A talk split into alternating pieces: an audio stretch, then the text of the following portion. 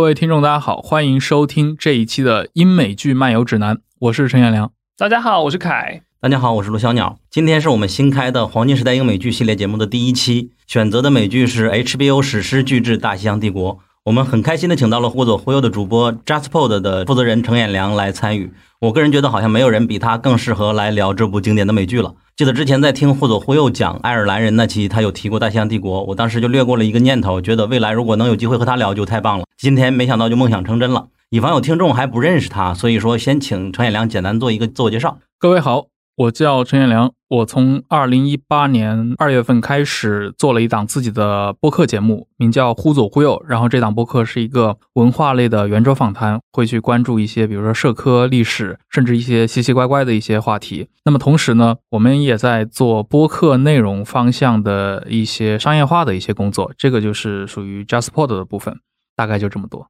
OK，下面是我们私心安插的一个快问快答的环节。以后每次我们来新嘉宾，都让听众们从美剧的角度来了解一下我们的嘉宾。下面由凯来提问，陈彦良来回答。好，陈老师准备好喽。第一题，你启蒙的第一部美剧是什么？呃，应该是一九八五年美国当时拍的一部《霹雳游侠》。然后他在九十年代初的时候被引进到了中国内地。我我当时应该是很小的时候，可能还在上幼儿园，每天在家里面追这部剧。啊，这部剧的话，其实是有点那种现代的科幻浪漫骑士的这种感觉。主角叫 Michael，然后他有一辆会飞而且能跟他说话的这辆车，这个构成了我童年时代一个很美好的回忆。我甚至还买过关于他的玩具。哇，这个剧的背景音乐我现在一直都记得，每年还会听几次。是的，是的。OK，好，第二题，呃，你反复看最多次的英美剧是哪一部呢？呃，其实英美剧因为它的体量还是非常大的，所以我不像电影那样会反复的看。相对来说，看的次数最多的，我想可能《冰雪暴》第一季吧，我看过了大概四五次左右。第三题，你看过最烂的一部剧是什么？真正烂的剧，我觉得我一般可能接触了一集或者接触了半集，肯定就弃掉了。所以说我接触过的最烂的剧，我一定是我想不起来的。那么还有一些剧是我可能。虽然也觉得很烂，但是还是有一些原因把它坚持给看完了，或者看了一大半。比如说当年 Netflix 出的《马可波罗》。第四题，二零二零年你最喜欢哪部剧？《冰雪暴》第四季吧。这一季里面，我觉得他对《冰雪暴》这个 IP 有了一个从谷底又开始上扬的这种感觉。同时，他所关注的就是也是一个黑帮斗争的史诗，非常契合我个人的口味。同时，他还融入了一些比较奇怪的元素，比如说一些灵异元素在剧集里面。那么，我个人的话非常喜欢这部剧。第一集我是非常的喜欢，但是后边叙事节奏感觉慢了。是，而且他对人物的死亡的处理其实非常的随意，这个是他和前几季相比最大的一个弱点吧，尤其跟第二季相比。而且有一集还是超现实主义的一个感觉，非常棒。嗯，龙卷风那一集吧，对对。好，第五题，哪部大众口碑一般但是你很喜欢的剧集？有一部大概六七年前的剧，拍过两季之后就被砍掉了。应该叫 The Boss，翻译组把它翻译成“风城大佬”。那风城嘛，芝加哥，讲的是一个芝加哥政坛大佬，应该芝加哥市的市长的这样的一个故事。他在所有的这种摄政题材的剧集里面，在我看来是非常棒的。那可能也是因为我是一个非美国人啊，在一个中国观众来看他，所以我觉得这种讲述美国的地方政治生态的剧集，对我来说的话，还是比较有新鲜感。像过去的话，像《白宫风云》也好，《纸牌屋》也好，他们讲述这种全国政治，当然它的受众会更广。但是这种专门挑某个州或者芝加哥这样的重要城市来盘算它的整个的一个，比如作为一个市长，他和地产承包商的勾结，和政客之间的勾心斗角，和这些商业团体和这些 NGO 之间的这种互动，然后把这个人物塑造的还是非常的丰满。而且我觉得他的整个的剧本水平蛮高的。我很喜欢这部剧，但是它到第二季被砍了，也说明它在市场的这个收视率反响是非常一般的。类似的，其实还有一部剧，那个我在同一时期看的，名叫《周一清晨》，它是一部医疗剧，但同样这部剧好像也是拍了一季之后就被砍掉了。对，好，那紧接着下一题，相反过来，有没有哪一部是大众口碑觉得很棒，但是你个人不那么喜欢的剧呢？哦，太多了。我们在每年的市场上看到很多，比如说拍了第十季、第十二季的这样的剧集，很多我都很不喜欢。但是他一直在拍，说明喜欢的人大有人在。比如说像《行尸走肉》，在我看来就是一部烂剧，但他一直都在对对各种周边剧都有。是的，在它的前面还是优秀的吧？最前面的部分，那只是第一季呗。对，前三季对。好，那张老师，你的追剧习惯是怎么样？会每周去追最新的集数吗？还是说会等整季出完一起看？嗯，这个是要看这个剧本身，它如果能一次放出来的话，我可能就会选择一次性看完。但如果它是每周都在更新的话，那我按周来追更好像也没什么问题。比如说最近我就在追《美国众神》的第四季，因为尼尔盖曼重新回归了。那同时我还是挺喜欢这个剧本身的一些大的概念和它的世界观架构，这个都是我很喜欢的地方。好，第八题，那你单次最长时间刷剧从一天的几点到几点？呃，最近几年的话，我觉得可能是。一些日韩剧，像那个《浪漫的体质》，当时应该是连看了可能十几个小时哦。然后像《东京大饭店》，也是花了一晚上时间，从晚上的大概十点钟看到第二天早上，把十集全啊，应该是十一集全部看完。下一题，你最喜欢的美剧男角色是谁呢？呃，美剧的男性角色应该是一八年的时候有一部美剧啊，它反映的是那种，嗯，也是美国历史题材，名叫《德州长子》，是那个皮尔斯布鲁斯南主演。然后他讲述的是一个德州的家庭，他在十九世纪，他也是从一个人开始。然后主角呢，他小的时候被这种印第安科曼奇部落给俘虏了，但是他是被印第安酋长给抚养长大。同时，他后来回归了这个白人社会以后。在德州当地，等于是纵横驰骋，成为了一个上校，然后德高望重，最后去开发当地的石油啊，包括和墨西哥人的斗争。他，我觉得他反映的是一种很老式的那种美国的那种价值观，就是特别 tough，然后用用个流行词说，就是武德充沛吧。我很喜欢这个主角，就是布鲁斯南演的这个老老上校的这种他的很多的一些思考的方式，还有他的一些人生观啊。这部剧应该也是拍完了第二季之后就被砍掉了的。嗯，第一季出来的确实挺受瞩目的一部剧。对，最后一题，那你最喜欢美剧的女性角色呢？呃，应该是 HBO 当年拍的历史剧，就很有名的那部《罗马》。《罗马》第二季里面，因为第一季讲的是凯撒的故事，第二季开始那个奥古斯都，也就是乌大维的成长史，里面就开始出现了埃及艳后。艳后是一个在那部剧里面的艳后，是一个颠覆我过去认知，然后同时又让我觉得特别酷的一个女性角色。呃，传统上的艳后，比如说像当年伊丽莎白泰勒也好，或者说像莫妮卡贝鲁奇也好，他们演的艳后是着重于艳。但是罗马那部剧集里面的埃及艳后的话，给我一种非常酷的感觉，让我印象非常深刻。OK，好的，快问快答结束。下面我跟大家介绍一下刚才已经提到的黄金时代英美剧系列栏目是什么。今天是它的第一期嘛。黄金时代这个概念，在我个人看来，就是美国经历过三次的黄金年代。第一次黄金时代就是比较公认的，就是1997年黑道家族的横空出世，让 HBO 成了业界的翘楚，也宣告了第一个美剧黄金时代到来。从那时候开始，人们就不再把电视剧当做消遣，而是当做长篇的叙事艺术来看待。因为之前 HBO 也有几十年的历史了，从来没有这样的备受瞩目过。第二次黄金时代就是从2004年往后的十年间，在有线台和公共台的激烈竞争下。诞生了《广告狂人》《绝命毒师》《大象帝国》等诸多的经典作品的一个时代。然后第三个时代，也就是现在，可以理解为 Netflix 等流媒体对整个电视行业带来的一个变革所导致的一系列的剧的诞生。从2013年的《纸牌屋》到2014年的《冰雪暴》和《侦探》两部明星名导加入的剧集的铺垫，我个人认为，从2015年开始，英美剧进入了一个新的一轮的黄金时代。这个黄金时代，最近好莱坞一些明星也经常说啊，汤老师他演了一叫《塔布禁忌》的那部剧，他就说现在是美剧的新一个黄金时代。与《绝命毒师》为代表的上一次的黄金时代不同，这次的黄金时代它最大特点就是精品剧的模式。第一个特点就是集数从二十四集变成了十集以内，然后播放方式从每周更新渐渐变成了许多是流媒体播放，一次性放出。还有一个特征就是明星名导纷纷走入荧幕。大家都知道尼可基德曼还有小诺兰的导演，这些导演们参与到剧集的制作，在二零一五年之前是很难想象的。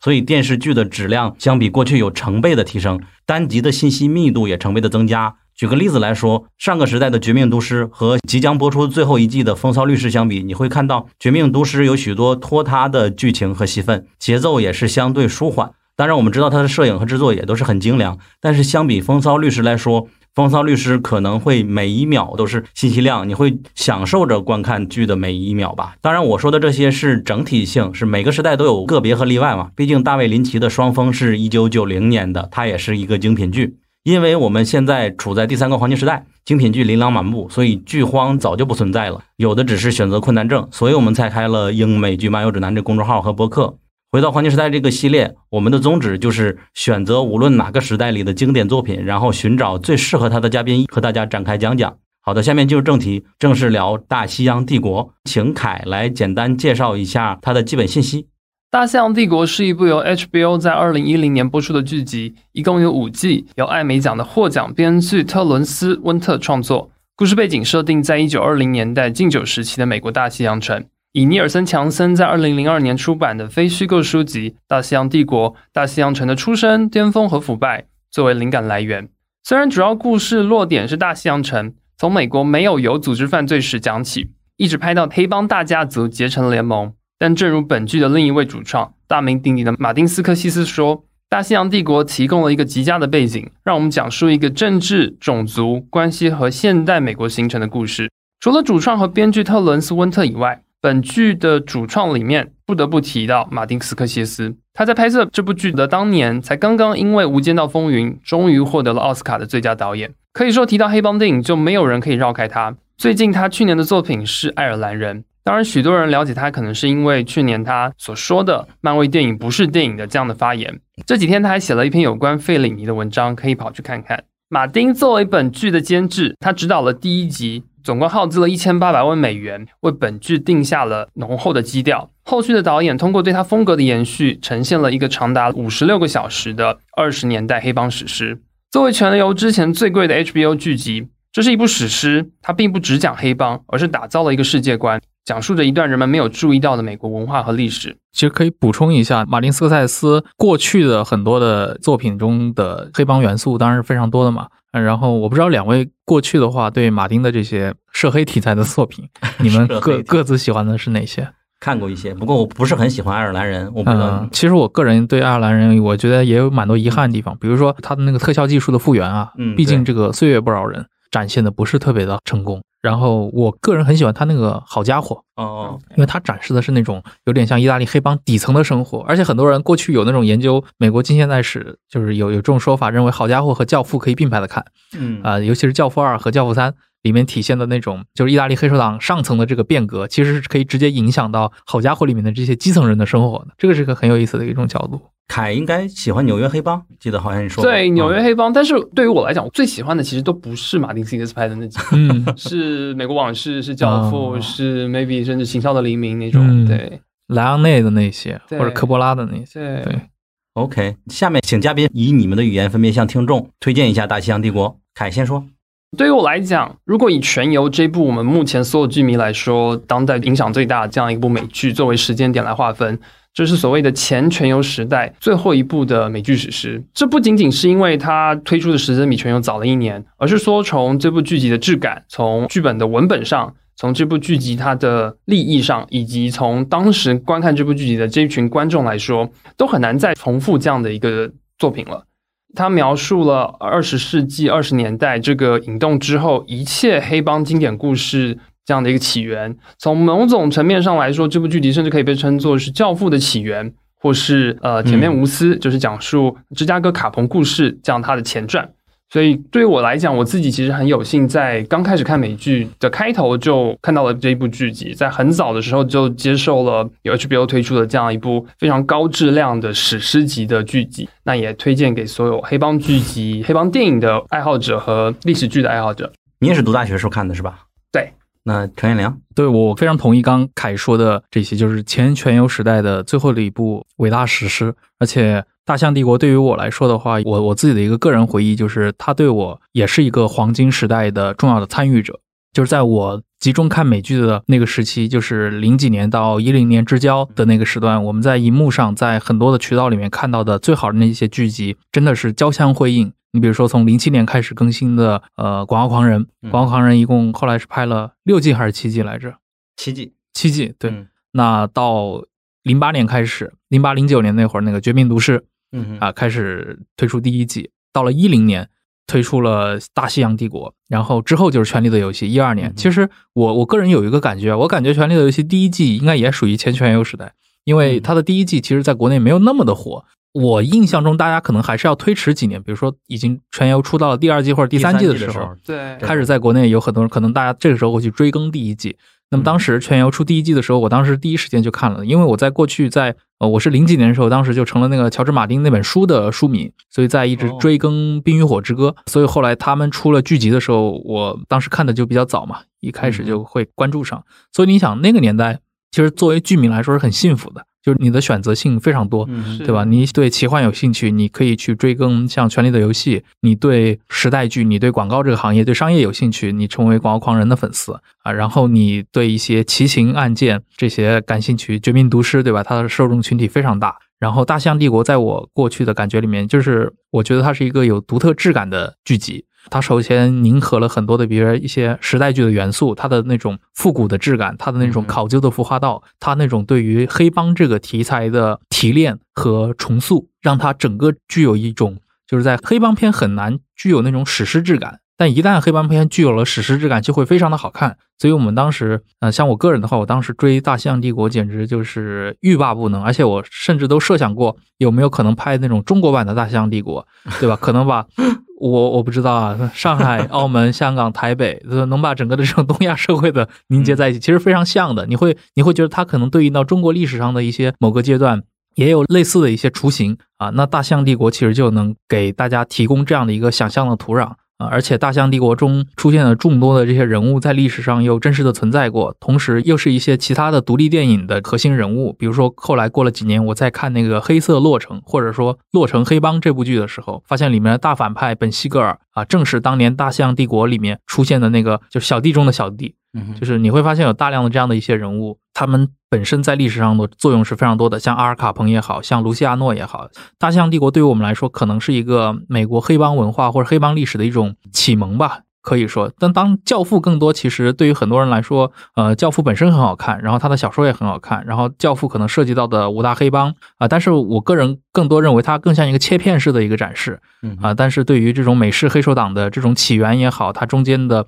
像我们接下来肯定会提到，大象帝国中开过无数的会啊，美国的黑手党的建立过程也是伴随着各种各样的会议的诞生啊，这些开会的过程，我觉得在大西洋帝国里面也是成为了嗯非常巧妙的这种场景桥段，用于铺陈人物的关系啊，介绍整个的势力的布局。你在看的过程中，你会有一种。呃，在打一场即时战略游戏的这样的一个快感，我不知道，对于很多人来说，也许是有的。啊、尤其是看到第三季、第四季那种激烈的黑帮角逐，而且整个的故事环境从小小的大西洋城这样的一个地方拓展到了整个的美国的东海岸，你会发现像费城、纽约、芝加哥，甚至一些其他古巴这样的一些地区的黑手党都开始参与进来的时候，整个的格局就非常的恢宏了啊！这个是我极力推荐《大西洋帝国》的一个点，就是同类的题材，直到今天可能十年过去了，这部剧依然可以说是当之无愧的顶峰。嗯哼，就某种意义上来说，这也体现了电视剧相较于电影的一种优点，因为它有足够的长的篇幅，它可以去稀释许多回忆。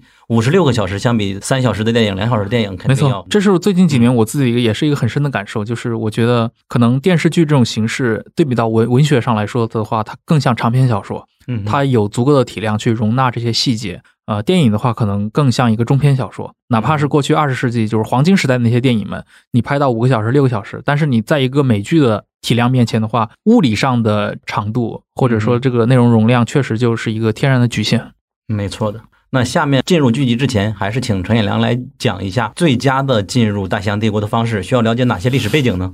我觉得可能有一个维基百科，甚至百度百科都 OK 了。简单的历史背景，我建议大家，因为这个剧集里面出现的许多人物都是在历史上真实出现过的，所以我想从人物的视角和从事件的视角来进行一个百科式的检索。是一个最有效的手段，比如说检索关于禁酒令，检索关于查理·卢西亚诺，关于像麦耶兰斯基，关于阿尔卡彭，啊，这样的一些人物，你简单的去看一下他们的百科，大致对应到这个剧情里面来，你就对这个整个的时代背景、环境以及他们的人物关系有了一个大致的了解。其实我我的理解啊，有这些其实真的就够了。作为我对历史可能算去年才开始真正感兴趣，真是比你们晚了好几十年的样子。当时看的时候，最大的一个障碍就是我不太理解为什么当时美国人会产生禁酒令，就是为什么大家那么抵制酒。后来渐渐了解，会发现这个与他们的社会结构有关。第一就是宗教，我们因为没有宗教信仰，所以说很难理解到为什么他们基于宗教能够推演出许多文化方面的改变。对另外就是当时美国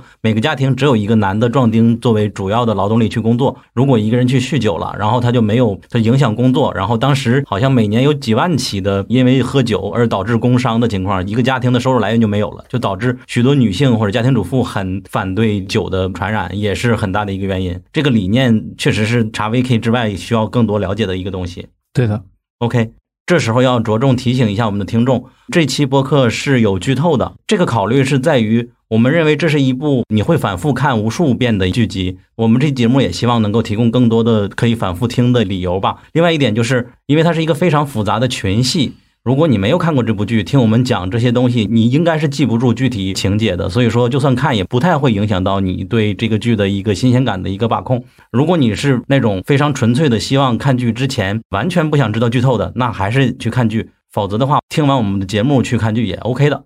那接下来我们聊的方式就是先请凯来简单介绍一下五季的剧情，然后我们再针对感兴趣的点一点一点和大家延展出整个大西洋的脉络。呃，我们本剧第一季的剧情是随着禁酒令的发布，呃，本剧的主角 Naki，他是一个身处于大西洋城，在黑白两道通吃、只手遮天的一这样的一个大佬。那随着禁酒令的发布之后，他邀请了芝加哥和纽约的各位黑帮老大来到大西洋城开会，探讨共同因为走私酒品来赚钱的这样一笔生意。那在会中，他与纽约的阿诺德·罗斯坦结下了梁子。同时呢，在这样的一个夜晚。同属帮派底层的 Jimmy 和卡彭，为了在帮派当中更上一层楼，冒失的抢劫了送往纽约帮的私酒。这样的行为更加剧了纽约和大西洋城之间的敌意。纽约就因此去资助了一群试图在大西洋城颠覆 Nike 统治的意大利兄弟。各个城市帮派之间的对抗就从此展开。那本剧同时又通过一个联邦禁酒探员范奥登的视角，来描绘了一个满怀正义感和理想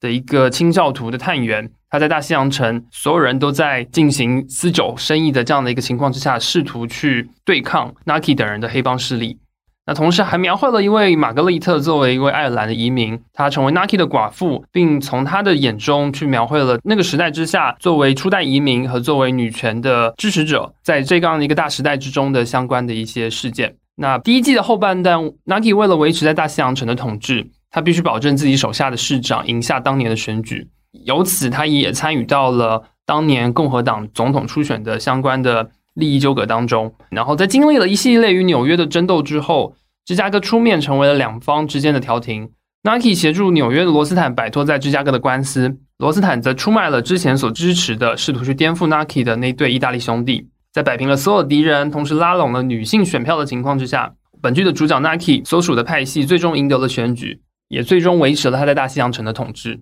嗯。这是第一季的剧情，对，第一季给我的最大的，首先一个从剧作的感受就是，这个剧一二三四五季都是先抛出一个无法调和的问题，这个问题可能产生于一场误会，比如第一季它就是一桩抢劫引发的血案。对，也首先当兵回来的 Jimmy，他本来想找我们的主人公 Naki 给他一个重要的位置，结果没有得志，就导致他起了想打劫 Naki 的一个想法。他就联系了当时刚刚认识的后来的黑帮大佬卡彭，一起去抢劫 Naki 的一个酒。然后这个过程中导致了失手误伤了所有对方的人，产生了剧烈的冲突。另外一点就是，本剧第一集比较大的特点是符合一些黑帮片的一个特点的，就比如说我们看《教父》就会有一个盛大的宴会，这集里边也是有一个盛大的宴会，一个非常大的群戏，展示了整个大西洋城的各个政治人物，同时里边还有两个小会。第一场会议就是 Naki 联络了整个大西洋城的市长也好、治安官弟弟也好，以及所有有权利的人，去告诉他们，我们会开始贩卖酒、走走私酒的一个业务。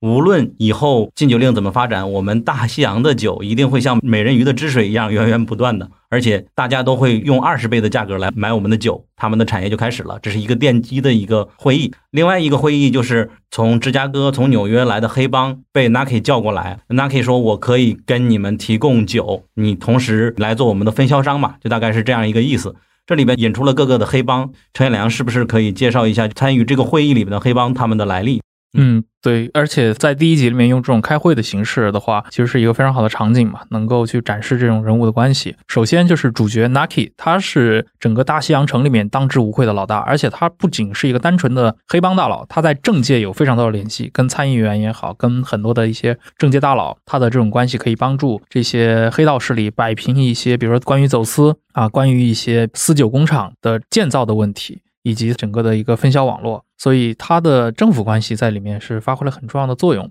那么大西洋城，它除了在公职上的这个影响力之外，同时它还豢养了非常多的一些暴力团体，比如说 Naki 手下的可以说是几大势力吧，比如他弟弟作为一个治安官。当然，他弟弟在第一季里面，尤其第一集里面出现的时候，其实还显得蛮强势的。但慢慢的，大家发现这个弟弟更多其实更像一个累赘啊，啊，能发挥的作用其实没有那么的大。但是他有两个很靠谱的，算是头马吧。一个是一个黑人势力的领袖 Chucky White，就是大家一直叫他 Mr. White 啊，白先生。但这个人其实是个黑人。他是大西洋城这个黑人社区的领袖，手下有非常多的这些黑人的工人群体，那么他们行动起来就可以成为非常重要的这个战斗力的来源。另一块是一个东欧裔的波兰人啊，名叫 Mickey。看上去是个很搞笑的角色，但是这个 Mickey 呢，在第一季里面是作为啊 Naki 的马仔，而且是马仔中还经常挨骂的那种啊。当然，在一系列的过程当中，在剧集发展中，在第一季里面啊，Mickey 发生了一些失误，所以 Naki 就把他的业务给拿掉了，给了那个 Miss White 那边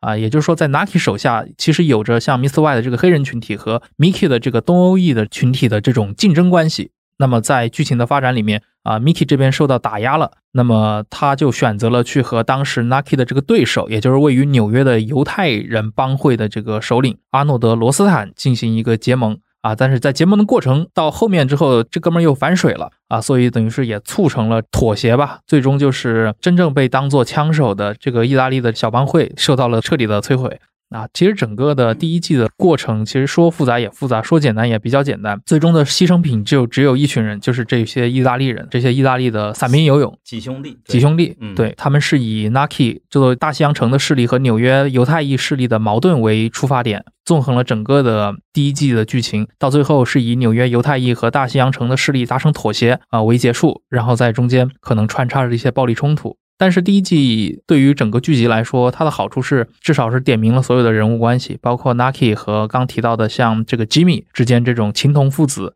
啊，看上去形同父子啊，但是在 Naki 的角度看来，他可能觉得我跟你就是一个挺明确的一个关系，对吧？我在报恩，我也照顾你，但是你毕竟不是我的儿子，你也不要幻想你在我的整个的这个黑色帝国里面有什么位置。那么这个就跟吉米自己的个人志向或者他自己的一个解读发生了矛盾啊，这个也为后来的两个人的那种梁子越闹越大埋下了一个伏笔。总体来说，我觉得第一季还是非常精彩的，就是仅仅是把它当成一个。独立的剧集来看的话，也是非常的完整，因为它到最后从主角的角度，它是个 happy ending 的一个结局。嗯，最后就是把 把这个 意大利几兄弟给干掉了，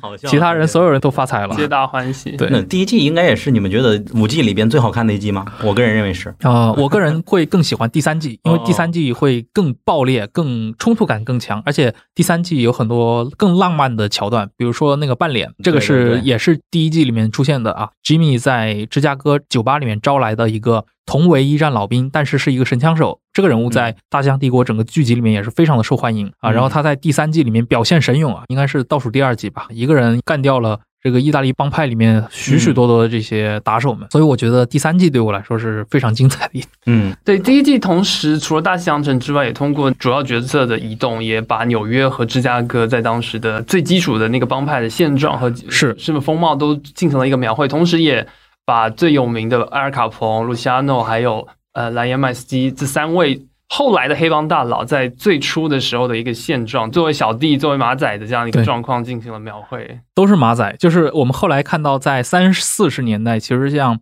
阿尔卡彭啊，当然阿尔卡彭可能更早一点啊。像卢西亚诺他们后来成为了所谓的现代美国有组织犯罪的这些缔造者们，他们在第一季里面都出现，而且都是以那种很不起眼的马仔的身份出现。相对来说，这几个人里面地位最高的反而还是卢西亚诺。对他出现的时候，虽然他也是跟着那个阿诺德罗斯坦一起来开会，但他是能上桌子来开会的，而且他在里面是拥有罗斯坦个人大概二十分之一的这个。资产吧，或者说股权哦，他有这个背景，对他有点像一个小股东，小小股东，然后是跟着他们。那其他的两位的话，那卡彭就是司机嘛，然后像麦耶兰斯基第一季的时候，完全还是一个纯粹的智囊小跑腿来出现，而且他是个犹太人，他不受这些意大利帮派的重视。这个直到后几季的时候还会被反复拿出来说啊，所以观看这些小人物的成长史也是很有意思的。嗯，我们可以看到他们的一个成长路径。而且这里边我觉得有一个特点，除了刚才说的一个抢劫引发的血案以外，他们彼此之间处理的方式，一些不尊重的层面就会引发矛盾的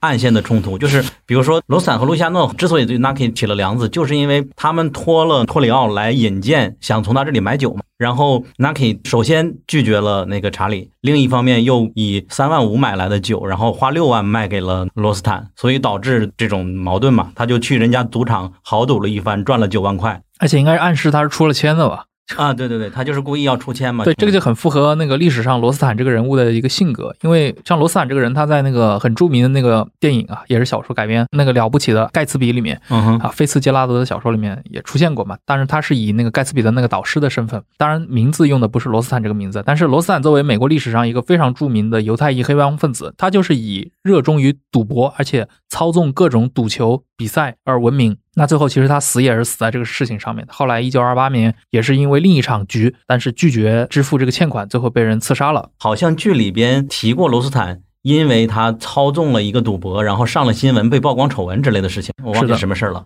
是不是那个黑袜大战的事情啊？对，就是呃，应该就是芝加哥跟芝加哥白袜队跟那个辛辛那提那个红人队之间对战。就是世界大战，对对对就是当年那一年的世界大赛。是的，然后他在剧集里面的那个演员的表演，整个的我觉得还是非常到位的，展现出了那种精明的犹太人，同时又是一个黑道分子，心狠手辣，嗯，同时这个人呢又极为的精明，他把这一点拿捏的都特别的好。那他跟卢西亚诺之间那种若即若离的，有点类似于导师，有点类似于朋友，好像随时嗯卢西亚诺有时候也会感觉自己随时可以从他那脱离出来啊，这种人物嗯关系。但是如果观众对于这套可能不是那么熟悉，上手看的话，会有一点点糊涂，会有点矛盾。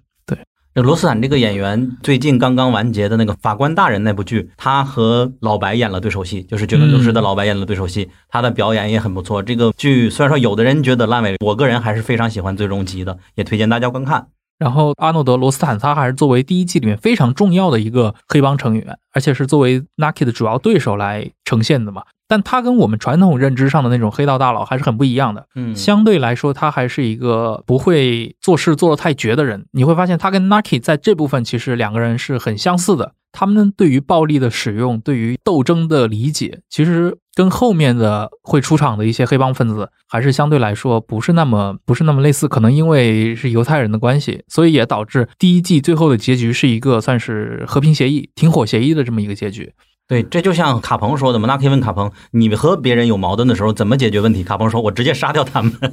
对，完全和他们的处理方式是不一样的。嗯，这集里面还有一些配角啊，都很有意思的，比如说像半脸，半脸他非常的受到剧迷的欢迎，因为他首先是个一战老兵，而且身上有很多悲情的成分，同时这个人又非常的可以说心地善良，但是行为是很冷酷的。他去动手杀人的话，他其实不太会去问这个是非或者善恶。他有他自己一套道德感，包括到后面，他跟 Jimmy 虽然是那么好的关系，但是后来他去找到 Naki 的时候，Naki 问他：“你要给 Jimmy 报仇吗？”半脸其实给出了答案，也是 Jimmy 是一个军人，他做了他想做的事情，但是他失败了，这是你们俩之间的事，不关我的事，他不会介入。我觉得剧集里面从第一季开始塑造的这些人物，每个人都是按照自己的人设。或者说他们的这个行为逻辑来行事，这一点上其实是一个比较精彩的东西，就是你很难让他们的这些人物受到一些别的，比如说观众情感呀，或者一些嗯别人的一些对这些角色们的一些主观情感的影响。这个可能重点会体现在 Jimmy 和 Nucky 的这个关系上面。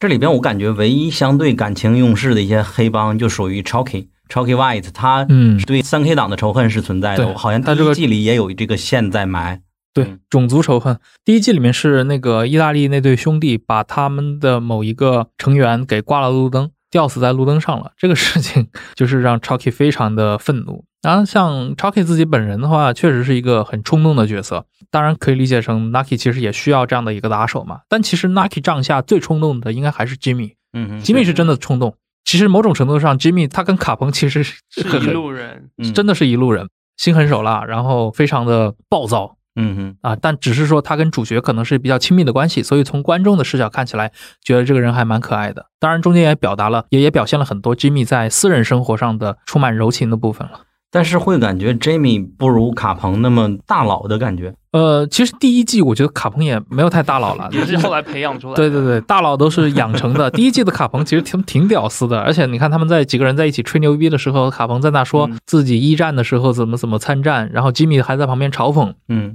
意思就是说，其实你没有真正的去跟对方打过，对吧？你可能就是在部队里面混一混，混子。那卡彭最后也没话说，而且里面其实展示了那种，就一二季都有这种展示，就是卡彭对吉米是有那么一种嫉妒的情绪在里面的。当然，卡彭这个嫉妒之外，他又不是那种纯粹的嫉妒，还是有那种兄弟情谊在那儿。嗯，对我觉得这个都是拿捏的比较好的部分。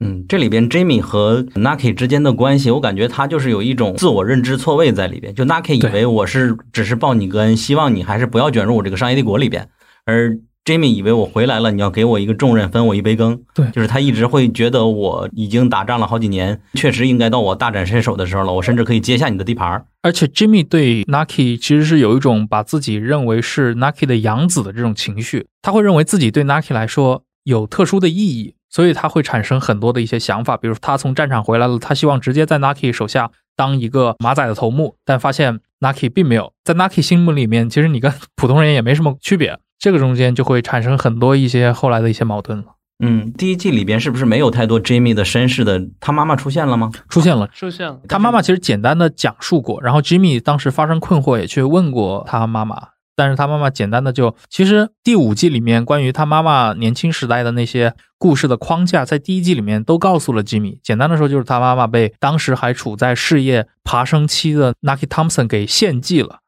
可以这么来理解啊，因为当时就是在几十年前，大西洋城整个的画事人是那位准将，呃，但是这个准将呢有一个非常恶劣的趣味，就是他是个恋童癖，他很喜欢挑选那种小女孩。那当时的 Nucky Thompson 就作为一个治安官，为了讨好准将，就把 Jimmy 的妈妈给献给了准将，然后他妈妈生下了 Jimmy。那么，因为发生了这件事情，其实 Naki Thompson 对于 Jimmy 他一家其实就有了一种愧疚感，所以在生活上对 Jimmy 比较照顾。但这个反过来又让 Jimmy 可能误以为 Naki Thompson 对他有非常特殊的，甚至他也提到过嘛，他一度怀疑过 Naki 是不是自己的父亲或者怎么样，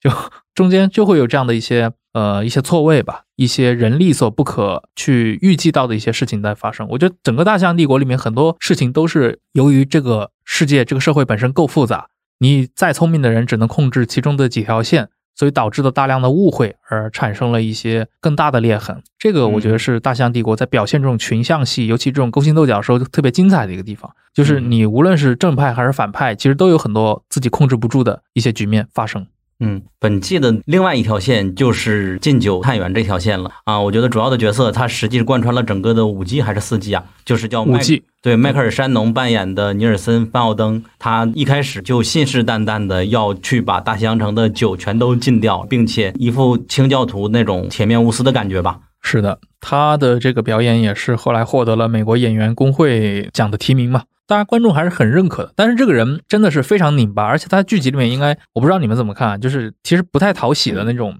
人物，格外的严肃，而且感觉他是一个冷酷，就是严于律己，同时也严以律人的这么一个人，背上全是伤痕，自己拿鞭子抽出来的啊。但是他在第一季到最后的结尾，他把自己的同事，因为那个同事可能涉嫌贪腐，对吧？他把那个同事给杀掉了啊，这样的一个人，所以他在整个的第一季里面其实还维持了一个。敬酒探员那种比较强硬以及比较高度自律的这种质感，但是到后来几句，其实这个人物是一个逐渐迷失的一个过程。而且他他还有特殊的性癖好嘛？就是他开始在认识 Naki 的那情妇玛格丽特的时候，是以为对方是陷入一些他的迷惑里边，需要拯救他。里面挺多人都有一些奇怪的性癖好的。嗯，那个第三季出来的那个罗塞蒂也是，是一个喜欢窒息性爱的。这么一个疯狗，其实整个五季看下来，如果以尼尔森·范奥登的视角来看，最开始充满信仰，然后要解决禁酒的事情，最开始发现除了我之外，所有人都是腐败的，根本没有办法解决。就是他一个认清现实，一直到他生活所迫加入黑帮，融入了对方，没有办法，整个的一个覆灭的全过程，他是里边最幻灭的一个人了。没错。但是提到尼尔森·范奥登，我突然会觉得，在某种程度上，他其实是 Nike 的一种对照，因为他所有一系列的行为跟举措，跟他欲。望的表达其实都是他希望他某种程度上是拥有 Nike 拥有的，希望变成 Nike。不管是第一季刚开始的时候，他去迷恋跟 Nike 关系密切的爱尔兰寡妇，到后面后面的集数，他跟 Nike 的前女友就是那个情妇发生关系并意外产子，以及后面的集数当中，他对于权力那样的欲求和以及在这个过程当中，他自己本身作为清教徒在价值观上面的混乱和迷失。其实我觉得他作为一个对照是可以跟 Nike 做相呼应的。嗯，那是一个不错的视角。我对 Nucky 的了解也是通过他来看到的。我之前在看的时候，没有想象到 Naki 能够这样的手眼通天。直到范奥登在描述他的时候，他说他是爱尔兰人，然后是郡司库，却像个土皇帝，包下了豪华旅馆的整个八层，全部由公款支付，豪华家具、水平花瓶以及高级西装，座驾是劳斯莱斯，有专属司机。他的贪腐有目共睹，他的触角深入了各个的领域，所有工作人员都要给他来贿赂，保住职位，甚至还有参议院四处搜罗奇珍异宝，每周给他送到他那里，包括环卫局啊、警局啊、消防局。所以我在看情节的时候，有一天早晨轮流有人来给他塞红包，我当时还纳闷呢，后来才明白，整个城市都是在贿赂他的。同时，另外一点，整个城市的一些平民角色还都非常喜欢他，这也是非常令人玩味的。他真实人物是不是也是这样子的，就很受人欢迎？对，而且真实人物比这个剧集里面的 Naki 要写的更白一点。他在历史上应该是没有留下过任何的犯罪这种暴力犯罪证据，他应该也没有杀过人。但是 Naki 在这个里面其实还是有非常多的血腥的一些行动，作为指使者或者直接作为参与者。然后在真实历史中的 Thompson 的话。他自己严格来说的话，他和所有的这些对手也不是对手吧，和这些东海岸的这些黑帮们，无论是意大利人还是犹太人，还是一些爱尔兰人或者说黑人。更多还是合作的关系，他从所有的这种走私渠道里面都可以去分一杯羹，包括在剧集里面，其实 Naki 跟卢西亚诺是非常不对付的，嗯，甚至可以看到这个卢西亚诺从一出场就是毛毛躁躁，看谁都不忿的这么一个愣头青的这种形象嘛，嗯啊，但在历史上，其实卢西亚诺和 Naki 一直合作的都还蛮顺利的，直到后来各自都遇到了麻烦。所以在真实世界的这个 Naki，你如果拍他的经历的话，可能会很无聊，可能真的就是住在酒店里面，每天享受着，对吧？呃，美酒或者赌博，然后 social 一下，没有那么多的。你看 Naki 在剧集里面遭过多少次暗杀了，还被炸弹眼炸过啊，对。所以作为改编剧集嘛，你一定要把这些冲突给提炼出来。包括他要去直接跟纽约的这种黑帮去开战，这个在历史上是不可能发生的。纽约这些意大利黑手党，你让大西洋城这种体量是不对的。对你历史上如果真的进行这种武力上的对抗的话，我估计也是不够他们打的。啊，我还有好奇一点，就是警察是哪年开始在美国出现的？就是他们这里边治安官不是像公务员，然后能够考上去，而这里不是的，治安官好像 Naki 他们从小就是了。治安官他是一个被任命的过程啊，这个其实我觉得在西部片里面经常出现。就是一个小镇上有一个治安官，一个警长，但是这个警长的话，肯定跟我们后来所理解的那种，比如说一个警察局的局长啊，这种还是很不一样的。就是治安官这个流程有点那种英美国家的一个历史传统的这种关系，反正应该也是根据各个州的法律不同，行使的职责应该也是不一样的。我一直把它当成一种我们中国古代庭长来理解，保一方安宁，然后。但是在这个剧集里面，因为大西洋城是个很独特的情况，它是一个跟着铁路发展而兴起来的一个新的城市。在剧集里面，它也是受到那个准将嘛，嗯，准将给大西洋城带来了繁荣，所以相对来说，他对当地的这个政治参与，包括一些人物的指认，也是好像就是一种任命制。至少在剧集里面体现出来的是这个样子。像 Naki 最早，他也是因为他帮准将办成了什么事儿，最终让准将满意了，他才把这个治安官给到了他，而且中间准将还给他玩了一些花招。比如说，Naki 在童年的时代是一个非常上进的年轻人，呃，就想一步一步往上爬，所以什么事都办得妥妥帖帖的。但反过来说，这种性格又让准将很不喜欢。我记得第五季里面有一个让我印象非常深的对话，就准将说：“你总是力争上游，你总是以为什么都做好，你就会得到回报。我不喜欢这样。”就是我才是这里说话算数的那个人，就是这就有点那种帝王术的感觉了。因为我看过一些像啊，包括那个阿夫托尔汉诺夫他分析苏联时代政治的这些书籍里面说到，因为他过去是苏俄内部搞马列的这种权威嘛，就提到过像斯大林这样的人啊，对手下其实非常严酷的。你如果无条件的歌颂他或者怎么去吹捧他的话，其实斯大林会很讨厌你的，因为伟大领袖都是不太喜欢自己被揣摩的太清楚。他希望我在你那儿是一个变幻莫测的一个形象。你不要老是觉得你能取悦我，你取悦我取悦的越开心，我突然就要搞你一下，让你知道，就好好替我办事就行了，不要老琢磨我的喜好是什么，你琢磨不了。就是中国人所谓叫大人虎变嘛，君子豹变，对吧？嗯，这个剧里面把这些人物的性格啊、脾气啊，都我觉得研究的蛮透的，而且每个人的人设都很扎实。这是这个剧里面为什么它值得反复的去看呢？就是这是很重要的一点。呃，这个我感觉确实影响到了 Naki 他的性格的一部分。我感觉 Naki 是不是有一点故意为了反着准将形成的现在这种性格？就是那个细节，就是嗯，Jamie 在抢了酒要给 Naki 一份的时候，Naki 过两天告诉他你给我的份少了，这一点算不算体现了他的？我我觉得有可能。后来 Naki 在办这些事情的时候，形成了一种将自己个人情感给抽离出去的这种习惯，而且这在很多的黑帮电影里面后来也都重复的被塑造出来嘛。像那个《教父二》里面。就是 Michael 跟那个军师吗？还是二代教父跟海门罗斯闹矛盾的时候，当时海门罗斯就跟他说了一句话，说说我有个哥们儿，他说的其实就是在教父里面被干掉的本西格尔嘛，就是拉斯维加斯的那个大佬，说我有个小我有个小兄弟，这个人脾气很大，人缘不好，但是他后来去沙漠里面缔造了一座城市叫拉斯维加斯，但是今天已经没有人知道他了。后来我听说他是得罪了一些人被干掉了，但是我有去为他报仇吗？我没有去报仇，因为这些都是生意。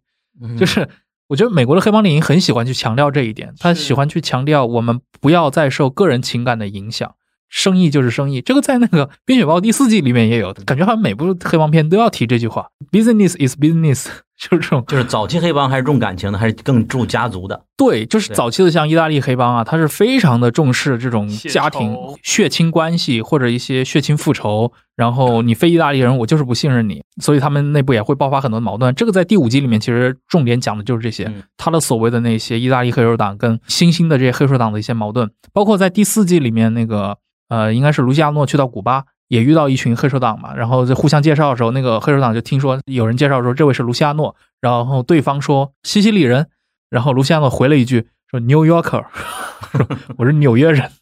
这其实就有点，我觉得还是蛮呼应整个的一个主题的，就是我在抛弃过去的基于这种乡土血缘的这种老式的黑帮，我要建立的是一个不分种族、只看生意的新式的全国犯罪新迪加。这个就是一个历史脉络在这儿。嗯，这里是不是也可以提一下，我们故事当中大西洋城基本上是由呃 Naki 的上一辈准将那一代人，他们建成，他们奠基这座城市，并且开始这座城市的统治。所以说，其实大西洋城相比其他几座大城市，它的时间更短、更新。这一批当权者也才能从零开始建立他们的社会秩序。是的，它是一个纯粹是被开发商开发出来的一个度假小镇嘛，应该是十九世纪中叶吧，应该五十年代开始做出来的这么一座城市。然后就是随着美国的整个的城镇社会中产化的运作起来，东海岸的人需要这种度假胜地，因为你像美国人他住在那，他又不像欧洲人一样，对吧？我有那种 Grand Tour。英国人我去什么地中海旅行，去希腊旅行，就是美国人你你去哪旅行，你横渡个大西洋，那不太现实。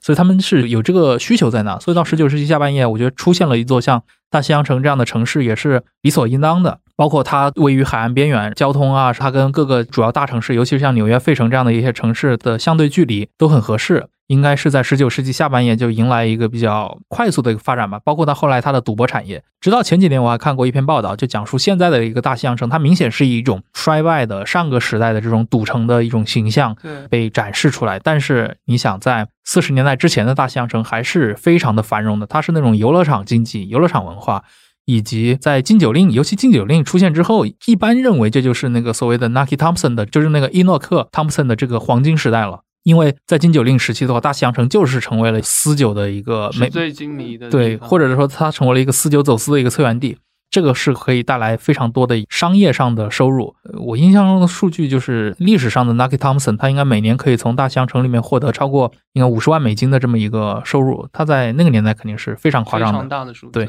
呃，黑帮本质上到最后就是追求利润，那老式的黑帮收的是保护费，或者收的是一些嗯敲诈勒索，对吧？那后来慢慢的可能。比如说你禁酒了之后，那私酒就成了一大非常暴利的一个产业，那到后期可能也会涉及到一些毒品啊这些东西，最终就是一个经济诉求。所以说芝加哥的托里奥他们就属于还算是老式黑帮，开始还没有接触私酒。托里奥是典型的老式黑帮，但是托里奥这个人在历史上很有意思，他其实还是一个脑子里面有很多新的思想的人。应该当年全国有组织犯罪集团，就是托里奥在里面也是发挥了很多很重要的工作的。应该二九年的时候，他促成了一个在大西洋城举行的一个会议，就是在讨论这个事情。当时也有所谓的那个 Big Seven 嘛，就是像卢西亚诺也好像那个 n a 对 Nucky Thompson 也好像纽约、像费城、像芝加哥的这些黑帮大佬都有出席。这个可以被视为后来卢西亚诺搞那个，就是我们在第五集里面看到的那种所谓的全美黑手党大会的一个雏形。而且里面其实也提到了托里奥跟卢西亚诺之间的这种参与。就是托里奥虽然他在黑帮这个事务上失势了，因为他后来他的那个小弟阿尔卡彭整个上位了，对但是托里奥好像对整个的黑帮产业应该还是有非常多的一些，我们理解为是如果套用到香港电影里面来，他就是叔父辈嘛，是他他有很多自己的想法在里面，只是说在剧集里面，在在《大西洋帝国》这部剧里面，他就用了很多的一些冲突来表现他的这种想法的变化。比如说，在《大象帝国》里面，他从 Nucky 的这个盟友，最后到了他的对立面，是最后变成这个依附于新兴的像卢西亚诺犯罪集团的这么一个老的智囊的这样的一个形象。而且他应该在意大利黑帮里面地位还蛮重要的，呃，因为他最后开会的时候来的就是那几个城市嘛，像呃纽约、费城、水牛城水牛城芝加哥、底特律，然后那个堪萨斯，就是那几个黑帮了。然后像美国的西北部那几个州，包括像明尼苏达也好，那几个州其实他的黑帮更多就是芝加哥黑帮的一个卫星组织，然后其他的一些黑帮可能就是跟纽约那边联系的更深一点。但是据我后来看到的很多资料啊，其实他们的关系也没有那么的简略，并不是一种直接的隶属关系。就是意大利人这种，他们村子与村子、家族与家族之间的关系真的是错综复杂，就是你也很难说谁真正的隶属于谁。很多时候，我想对应到中国来也一样，可能某一些有那种地方上的黑道头子，对吧？势力是很大，但他的小弟跟他其实也不是那种人身依附关系。出现了另一个比他制造过嗯更嗯更轰动的几场就恶性犯罪的事情，人们也就聚过去了。马上变脸了。对他是不是算是为数不多的金盆洗手成功的人？对，他是金盆洗手成功了，但是在美剧里面没有差点死掉应该是暗示了，暗示了最后就是公开处决他嘛。第五季里面那个本西格尔，就是最后他们大获成功，拿下了所有的，哦哦，明白了。就是他们在列举要干掉哪些人的时候，嗯，说包括像哈林区的那个纳西斯，嗯包括像很多的黑帮头子就不服从他们，都要干掉嗯。然后本西格尔说还有托里奥，嗯然后麦耶问他说他怎么了？他说他没怎么，我就是看不惯他。但没有表演到他那一段儿。呃，后来转了个场，说托里奥最近又在到处乱说什么话，然后卢西亚诺这时候发话了，哦说安排两个枪手，我要公开处决，但是没有去展现那个镜头。OK，整个《大西洋帝国》的第一季，我觉得还缺一个玛格丽特这条线。嗯，Nucky Thompson 他一直的一个心结就是他没有孩子嘛，然后他也一直想找一个妻子，因为他的妻子之前得了病去世了，然后遇到了玛格丽特。而且先是流产了，嗯，我觉得玛格丽特这个角色，不知道你们怎么看啊？她是一个少数族裔的移民，而且是后代的移民，她已经没有办法像先前移民一样在在这个城市能够扎根了，只能通过打工来维持生活。是的，而且她是一个家庭暴力的受害者嘛，她的丈夫前夫吧是一个醉鬼，然后每天打她、家暴她，对吧？然后她也寻求像 Nucky Thompson 帮助，而且他是一个在被家暴之余还怀有参政梦想的人，就是一个新的社会是有很多想法在的。我觉得这个也呼应了那个年代美国的整个的妇女运动，包括他们在这些美国地方政治的这种参与。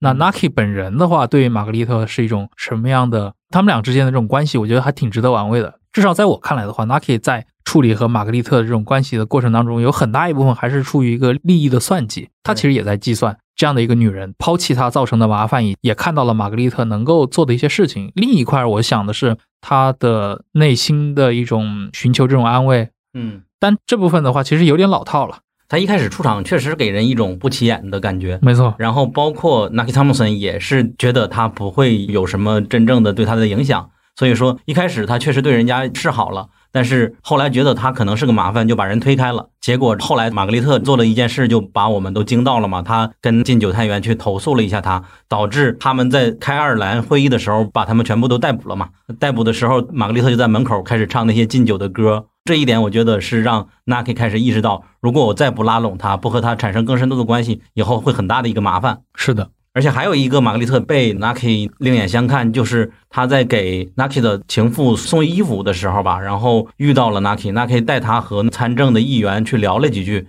然后发现他在女权方面的话题上对答如流。当参政的议员说我们之所以不希望女性有投票权，是为了保护妇女免受真实的生活之苦，然后玛格丽特马上就反问：是通过否决我们投票的权利来保护我们吗？这个反驳就很棒嘛，让 Nucky 另眼相看。然后那个议员就说：很遗憾你这样看。玛格丽特马上又反问说：“不只是我，大多数妇女都希望有投票权。正如你所知，如果你想抑制她们内心深处的渴望，她们也会想办法来抑制你们的渴望。那是什么渴望呢？也就是酒。这一点也确实在后边就揭示了，确实已经抑制了 Nucky 的渴望，Nucky 也只能把它纳入进来。是 Nucky 跟玛格丽特这一对，其实在第一季的时候，前后应该是有三次的情感的反复。从一开始相遇，然后互相没看对眼，然后互相 试探对方的态度，到后来刚刚小鸟提到的，在应该是爱尔兰的重要节日圣帕特里克节那天，可以说是闹事的方式来引起 Nucky 的注意，然后到最终他们在一起。然后其实后面还有两个很重要的剧情是，他不想怀下 Nucky 的孩子，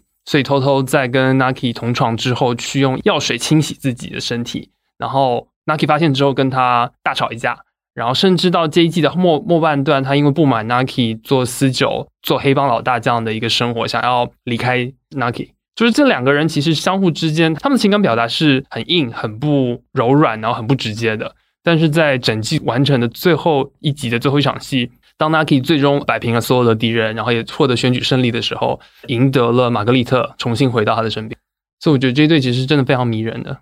嗯，玛格丽特实际上也和禁酒探员一样，开始认清现实了。一开始他像一个蒙昧的理想主义者一样，以为世界仍然是那样子的，以为。纳克汤姆森是一个有圣光的，他听他演讲都会哭的人。对，直到接近接近他，然后发现原来是这样子，而且还是通过尼尔森·范奥登来给他揭示的，就是禁酒探员揭示的。他首先跟 Naki 说，我们家门口有人来卖酒，然后又跟范奥登去举报的时候，范奥登告诉他，给他展示了一个地图嘛，地图上说这里边有一百一十七个地点，整个大洋城每个地方都是造酒或卖酒的窝点。不断有船从加拿大、加勒比、大西洋等彼岸运来烈酒，并且被稀释混合成有毒的原料，再卖给谋财不惜害命的那些商贩。所以说，你要让我去把这个窝点端掉，还有无数个窝点，我根本都到不来。所以说，玛格丽特就渐渐感受到绝望。通过这件事以后，他慢慢的就开始越来越现实，越来越去接近纳基汤姆森。到后边，他甚至能发挥了自己的许多的智谋和才能。第一季的情节是差不多这样了，我们可以进入到第二季。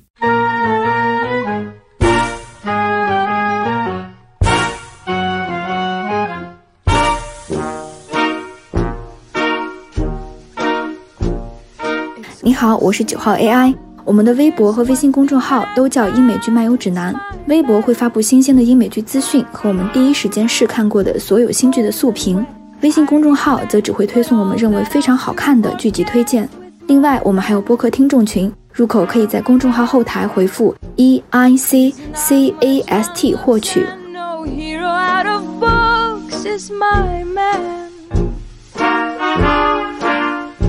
Two or three girls has he that he likes as well as me, but I love him. I don't know why I should. He isn't good, he isn't true, He beats me to What can I do? 好，第二季呃延续第一季的剧情，因为 Naki 的专断，大西洋城内部逐渐形成了一股以 Jimmy 和前任大西洋城的掌事人准将为首的一群反对 Naki 的团体。他们通过了旧有的一些关系，阻断了 Naki 从海岸线继续走私酒品入境的渠道，还通过司法层面的施压来指控 Naki 在之前的选举当中进行舞弊，试图让他入狱，而代替他在大西洋城。黑帮大佬的位置，Naki 同时也通过了自己在联邦层面的关系，希望把这样的官司提升到联邦层级，然后并且通过他自己的人脉去做解决。同时，他也在寻求跟纽约罗斯坦的合作，希望在法律层面上能够获得更进一步的助力。那在本季过程当中，Nike 也和玛格丽特从情人关系正式升格成婚姻关系。Nike 同时也和他之前同盟的 Chucky 合作。通过在大西洋城发动黑人罢工来影响他的敌对 Jimmy 等人的私酒生意。最关键的是，在本季的最后，Nike 从爱尔兰独立运动的手里通过步枪换得了苏格兰的威士忌，导致用非常低的价格来倾销这些酒品，严重的打击了他敌对势力的私酒生意，使得他敌对的 Jimmy 等人内外交迫。最终，Jimmy 在弑父之后，尝试与纳克求和，并在本季的最终史诗性的就被枪击了。如果是第一季总结为一次抢劫引发的血案，我觉得第二季就是父子之间的反攻吧。整个这一季家族风云，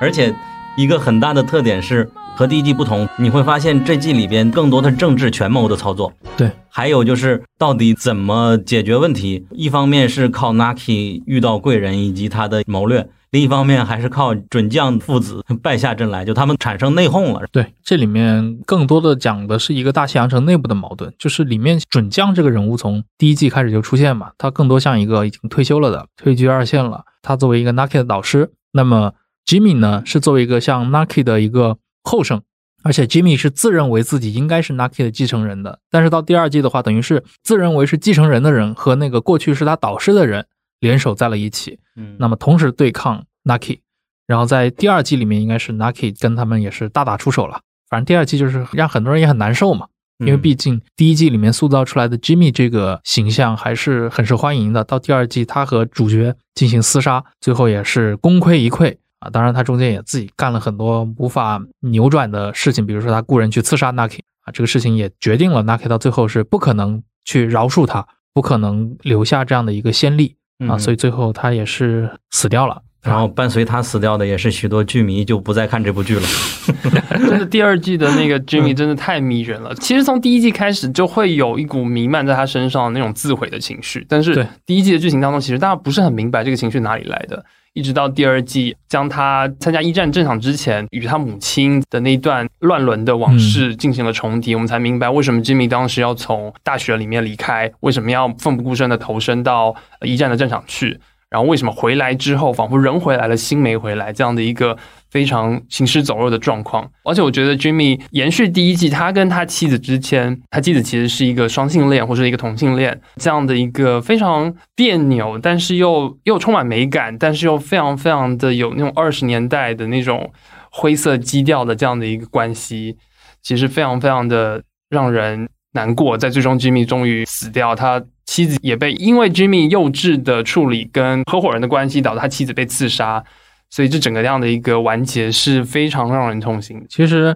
Jimmy 这个人物，你刚刚提到他自毁倾向很高的一个人物，嗯，这个其实，在编剧那儿就是一早就给他安排好了，应该就是特伦斯温特自己就说过嘛，他在创作的时候，创作 Jimmy 这个人物的时候，因为他是个纯虚构的人物，历史上没有任何对应的原型，他就想过这个人他一定要杀掉。但本来他想的是让他在整个故事的后半段，比如说可能是第三季、第四季，甚至可能到第五季再把他干掉。结果是因为饰演准将的那位演员，那位老演员在演的过程当中 被诊断出来是得了癌症哦，在要接受癌症治疗了，所以那个编剧认为就不能再拖了，所以整个故事就要在第二季就直接上演。Jimmy 的线完结，但是他对 女佣下毒应该是早就埋好的线，只是提前了吧？应该是，应该是，所以，所以到后半段准将出场就变得非常非常少嘛，所以也安排了那个中风的，包括中风这个线。嗯，一开始 Naki 确实是陷入了非常绝望的境地。首先，没有人买自己的酒了，然后进货渠道也被 Jimmy 他们抢走了。对，Jimmy 还去联系罗斯坦他们，希望他们买自己的酒嘛。同时，我觉得第一季是有伏笔，他们接下来会反攻的，尤其是第一集还是第二集了。当 Naki 告诉准将说。实际上是 Jimmy 来抢走我的货，然后准将就哈哈笑，没想到是 Jimmy，他没想到自己的私生子居然有这种能力。然后在第五季的时候，我们才发现准将对 Naki 的一直的不满，更加理解了为什么准将会和 Jimmy 策反 Naki。是，其实准将当然他年纪大了呀，就是准将真正在开始出山要搞 Naki 的时候，你会发现他的那个政治力量还是很强大的。比如说他当时用那个新泽西的检察局，他去。促使他们去逮捕 Naki 嘛，然后去招募了很多的一些盟友。当然，准将那些盟友都是年纪一帮很大人，感觉像一帮南北战争时代的人 过来了，全都是拄拐棍，就全全都是有光头，要么那种白胡子，对，很吓人的。然后在这个过程当中，然后 Jimmy 还有那个半脸作为两个年轻人，看上去就二十郎当，就是在里面其实也挺奇怪的。但是这一季我就觉得表现出来，就 Jimmy 那种。有点，说实话，有点有勇无谋啊。嗯，没错，对，他在里面其实到最后也是发现了自己身不由己。他也是，首先他被他跟准将联盟，准将至少是他的父亲。嗯，但是到了一半，他妈准将突然中风了，这个事情就非常的黑色幽默，就是这么大一个事儿，对吧？你把我拖下来了，结果自己中风了，这事儿还得怎么玩下去？他也没办法了，他就比如说他去跟那个卡彭结盟，他去找查理卢西亚诺结盟啊，结果对方其实反过来也要 push 他。说你要去干掉 Naki，就是他就在这个过程当中就不断的被人不断的 push，然后就去找了人来刺杀 Naki，但是 Naki 又没有被刺杀完成，但是这个时候已经无法挽回了，那就是你死我活的结局。他的高光时刻就是找几个卢西亚诺他们去开会，我们的时代要到来了。对，后后来发现这句话是真的呀，风光不到一级，但不是他，对，但没有他而已，对吧？你们时代就这六个人里面五个人的时代是要来了，就是没有没有他。一来在这里边也很惨嘛，也是被准将他们收服下来，因为他从小和 Naki 也是积怨很深。一来这个人就是，所以我就说他的高光时刻真的只有 第一季里面，感觉好像是个挺牛逼的人物。对，但后面就越来越不行，到最后真的是一个，就 Naki 就是被他们这一家人给坑死了，他自己、他儿子，然后包括那个达莫提一家。嗯，但是好在人家是血亲，还是能留一条狗命。对，这个反过来说也是 Naki 的弱点了，他一旦涉及到。清远，他就变成另一个人。在第一季第一集里边，不就大家都说那警察怎么办呢？Naki 就说警察无非是一群走狗。一来当时就回头望了他一眼嘛，我记那个细节我记得很深。本来说的是禁酒探员和 FBI 嘛，然后他也联系到自己的身上，觉得从来没有被 Naki 尊重过。嗯他们是不是在第二季的结尾还有在他家里打过一次架？就是中风之后，准将中风之后，应该那第二季伊伊莱有去试图去求和，然后但是对，Nike 拒绝了，然后他们就在花房里面打了一场架。那也是 Naki 为数不多的打架吧。另外就是和情人的一个什么人去打架。Naki 在第二季里面，他表现了自己就是那种应对造反的那种手腕嘛。就比如说一开始他也是一副示弱的状态，就是辞去自己当时的那个公职，对，嗯然后但是他暗地里又去搞那些操纵，就是找什么 Chalky White 他们，就是说你看黑人要去搞罢工，然后又去联络爱尔兰那边的那些。嗯暗暗度陈仓，对对对要去去帮父亲做葬礼。对对对，去要然后又去爱尔兰买威士忌，在大西洋去销售，然后搞搞来搞去，就是吉米那边只剩下一些非常劣质的一些酒，就是发现嗯商业这块根本玩不过他。这里边相对比较高级的政治操作，就是 Naki 被以选举舞弊为名抓进监狱的解决办法是把这个案件变成联邦的案件，也就是说，他自曝了自己跨州运进你这个罪行，然后把这个事情变成了联邦审理。因为联邦审理，我们第一集有一个引线，就是呃，Naki 帮助了当时总统的一个经纪人，后来变成了司法部长，呃司法部长的人，所以说联邦案子就可以他来安排检察官，然后能够处理他的案件，这个算是相对高级的一个案子。对。这里面其实也是有州权跟联邦权的一个分裂跟对抗，还有那个利益纠葛的一些规则在里面。对。这里边有一个观念需要说一下，我也是看资料的时候说，当时的清教徒以及主流的价值观，包括玛格丽特那些人，他们会认为所有的妓女都是非自愿的，都是被强迫的，嗯。所以说才会有不允许跨州运妓女这个法案的出现。啊当时所有人都觉得妓女就是一个被强迫，如果有好的工作，没有人会去做妓女，大概是这样的一个脉络。当时的观念是这样的。对，而且这里边还提了一句，他之所以这样操作，有一部分还是 A.R. 阿诺德罗斯坦来给他的建议，因为当他问他建议的时候，阿诺德说你就静候就好了。他讲了一个非常有哲理的故事，我忘记了。总之说你要静候，然后他才去爱尔兰去那边拿枪来换酒嘛。而且里面 Jimmy 也展示出了就是自己那种，就是他确实就是暴躁的情绪，在这种需要去靠耐心和靠智慧来获得的这种胜利的这种战争的情况下，嗯其实他不是一个很好的指挥者。比如说，他里面其实有一个同伙，算是一开始也算是搭上关系了的一个合作者吧，是就是那个费城的那个黑帮那个屠夫。啊，对对对那个曼尼，，Money，对对对对对，那老哥其实一开始也是跟 Jimmy 在接触的嘛，但只是说后来呃，应该是 Jimmy 借了他一笔钱还是什么的，反正就是呃，那个嗯。Mickey 帮他引介的，一就是对对对，然后 Jimmy 突然就不想还不想还这笔钱了，他的解决的方式就是再找一个人去把那个屠夫干掉，结果没没干掉，还招惹了一个大麻烦，而且那个屠夫也是个他算是费城的一个黑帮大佬。是啊、一个非常凶残的人，他找上门来把那个嗯 Jimmy 的嗯妻子给杀掉了，他确实是风光时刻，解决问题就是靠杀人。对所以他是一个适合当打手、当金牌打手的人。嗯，他的妻子这一次也很惨了。对他的妻子，而且里面也有一些很复杂的关系嘛，比如说他是个同性恋，less，嗯，对对对，群体，他们俩应该都都死掉了。其实我没太理解，他本来约定和那个情人要一起去法国的，嗯然后结果去的时候发现已经人走楼空了。应该是他那个情人那个男人逼着他走的吧？应该不是骗他吧？这应该是第一季的剧情，就是、嗯呃，Jimmy 的老婆在 Jimmy 离开美国去欧洲战场的时候，跟大西洋城的一对开这个照相馆的夫妇嗯对对对产生了亲密的关系。就他和他们夫妻都共同是呃对，嗯，对，所以那个 Jimmy 回来之后吃醋，他以为他的老婆跟这位开照相馆的男主人对有出轨，但其实是呃更深刻的关系是 Jimmy 的老婆跟这个女主人。对。然后那个女主人不就是跟他约定要一起去法国嘛？结果没有去。嗯对，就最后要私奔，但是其实嗯我觉得就是还是一场空啦，就是二十年代那种非常经典的那种，回过头来全部都是假的。嗯，哎，但是其实此外，第二季我们也可以聊一下与之相对的，包含爱尔兰的独立运动，嗯，以及呃这里面其实也提到了就是第二波的三 K 党运动。对。我其实一直是在想的是，你像刚提到像爱尔兰那个线的话，它其实有点怎么说呢，在整个故事里面有点凌空抽射出来，因为从第一季也好，第三、第四季也好，其实它的存在感都不强。对。但是只有到第二季的时候，当他真的需要去摆平自己内部的内乱的时候，这时候突然出现了一个非常强力的嗯。这样的一个团体，是来自于他的这个母国母民族的，而且能够直接给他带来这种非常高质量的苏格兰的这些威士忌酒的这种货源的情况下，所以我其实觉得它这个功能性还是蛮强的。是就出现问题还是找自己的老家。对啊，就跟意大利人一样，对吧？这个 但是他塑造的还是蛮有性格，尤其是在最开始，本来爱尔兰帮的人不想去接这单，对结果被他的朋友直接干掉了。对，而且欧文这个角色是一种非常，我我是很喜欢这个角色，虽然他也只存活了两季啊。欧文是一个海王，对，而且我的观感是，尤其我这次重新看，欧文在后边演了比较知名的漫威的那个剧集《夜魔侠》嘛，嗯，他演的是一个盲人，所以说这里边我看他的眼神就总感觉是在散光，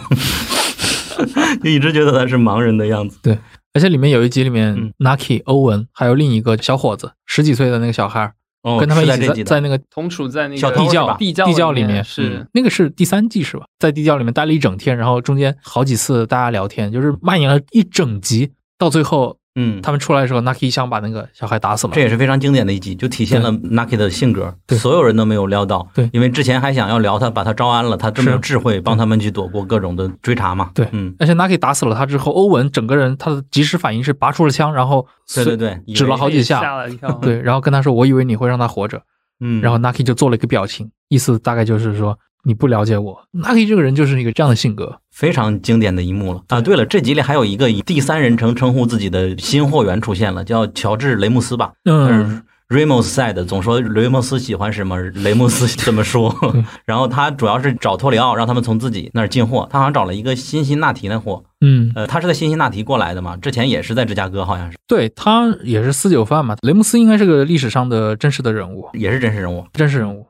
药店出身的吧，后来是做律师去了。哦，对，对第二季我想谈一下，就是反对 Nike 的团体，其实他们在中间很倚靠了大西洋城当时三 K 党的团体，嗯，所以他们通过他三 K 党跟黑人群体之间的仇恨，去打击 Nike 的私酒的势力。其实蛮神奇的，就是在那个时代的大城市，三 K 党是可以正常的集会，而且是可以正常的穿着白色的尖帽子，然后在街上发传单也好，或者是甚至因为他们是白人的关系，所以还受到了警方一些对。庇护。而且是不是有一集里面那个三 K 党头目把头套摘下来，发现是什么五金店的老板，啊，是的，非常喜感就就就很搞笑。杂货铺五金铺的老板，结果私底下其实是一个三 K 党头目，他们就在木板路上发传单嘛。是，嗯，玛格丽特还走过。而且跟三 K 党那段也体现出，就是吉米这个人就真的是不靠谱。最后应该也是他为了跟那个 Chalky White 那边去妥协，对，把那个三 K 党那个人又送给了对，直接出卖掉了、对，直接出卖掉，就是他的成不了事儿，真的是体现在方方面面。OK，那我们就进入第三季吧。第三季就真的进入了战国时对代，，程衍良最喜欢的这季了。就是大场面。嗯，第三季一开始是就是一队车队开出来嘛，对。就是纽约的那个 Gip，Give 对对。Gip 他们团队 Jeep 对，啊 Jeep 他们团队就是罗塞蒂，来自纽约另一个意大利的黑帮。其实之前纽约那边的势力主要还是阿诺德罗斯坦他们犹太嗯。犹太黑帮的势力，但是到第三季开始的话，出现了那个纽约的意大利黑帮，也就是所谓的马赫里亚他们家族 j o e the 是 Boss。第三季才出现嘛，因为它的时间线是第二季的一年半后。对，嗯之前有提过他们，第一季有提到过，对哦，就是只是出现在嘴巴里面。嗯，就是人实际上没有出来，但是到第三季的时候，就是他们真正的出来了。而且我印象中，马赫里亚跟 Lucky 第一次真人见面，应该要到第四季开始，嗯可能第四季第一集他们才真的第一次见。然后整个嗯第三季其实是罗塞蒂带着人来了，但是罗塞蒂是也是来参加开会的，嗯到大西洋城来潇洒了好几天。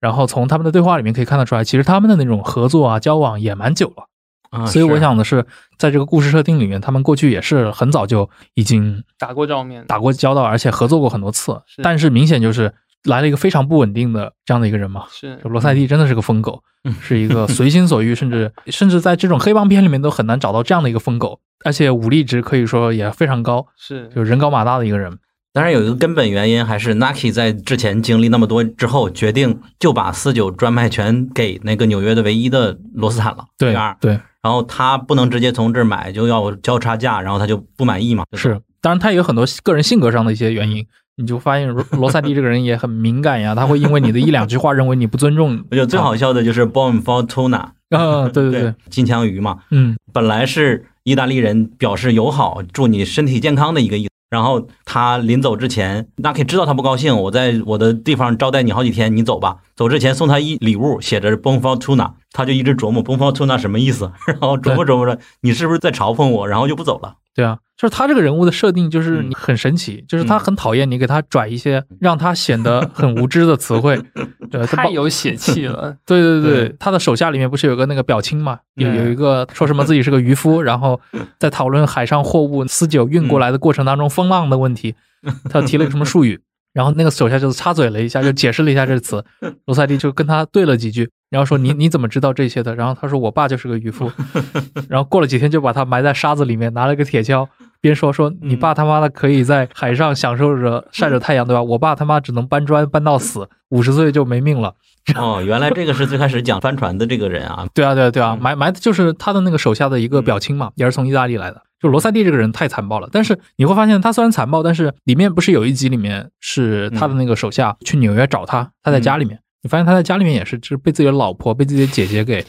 欺负的不行是。也是一个非常爱家的男人。对对对，就是意大利人还是很传统，嗯然后在家里面也敢怒不敢言。而且他因为中途回到纽约之后，他受到了自己的老大，就是那个马赫里亚的，等于是诘问嘛，嗯，就说你这段时间干嘛去了？我给你那二十个街区地盘，你都没守住，就是大概就是纽约出了很多事情，你也不管，你他妈就只给我在 大西洋城那边去找事儿嗯啊！结果甚至剧情里面就是想要干掉他，把他哦清理掉，他想结束这场战争。你就会发现他那时候也还蛮脆弱的。我觉得这个人物其实展现的就其实我没太理解他和马赫里亚之间的关系有多紧密。他在马赫里亚手下算多大的级别？头马嘛，那很典型就是头马，就是他显然认为自己跟马赫里亚手下那些小弟不是一个 level，但本质上还是小弟。马赫里亚只要想弄死他，还是可以把他弄死。而且他手下的人马大部分是马赫里亚派给他的，是的不是他直系的人嘛。对，所以说马赫里亚到最后他失势，马赫里亚一句话就调走了十四个人。对所以说既然对头马为什么会就调走他？当然也有利益存在了，就我会觉得止损了。嗯，对，我觉得可能是一种他意识到自己搞不定了的感觉。嗯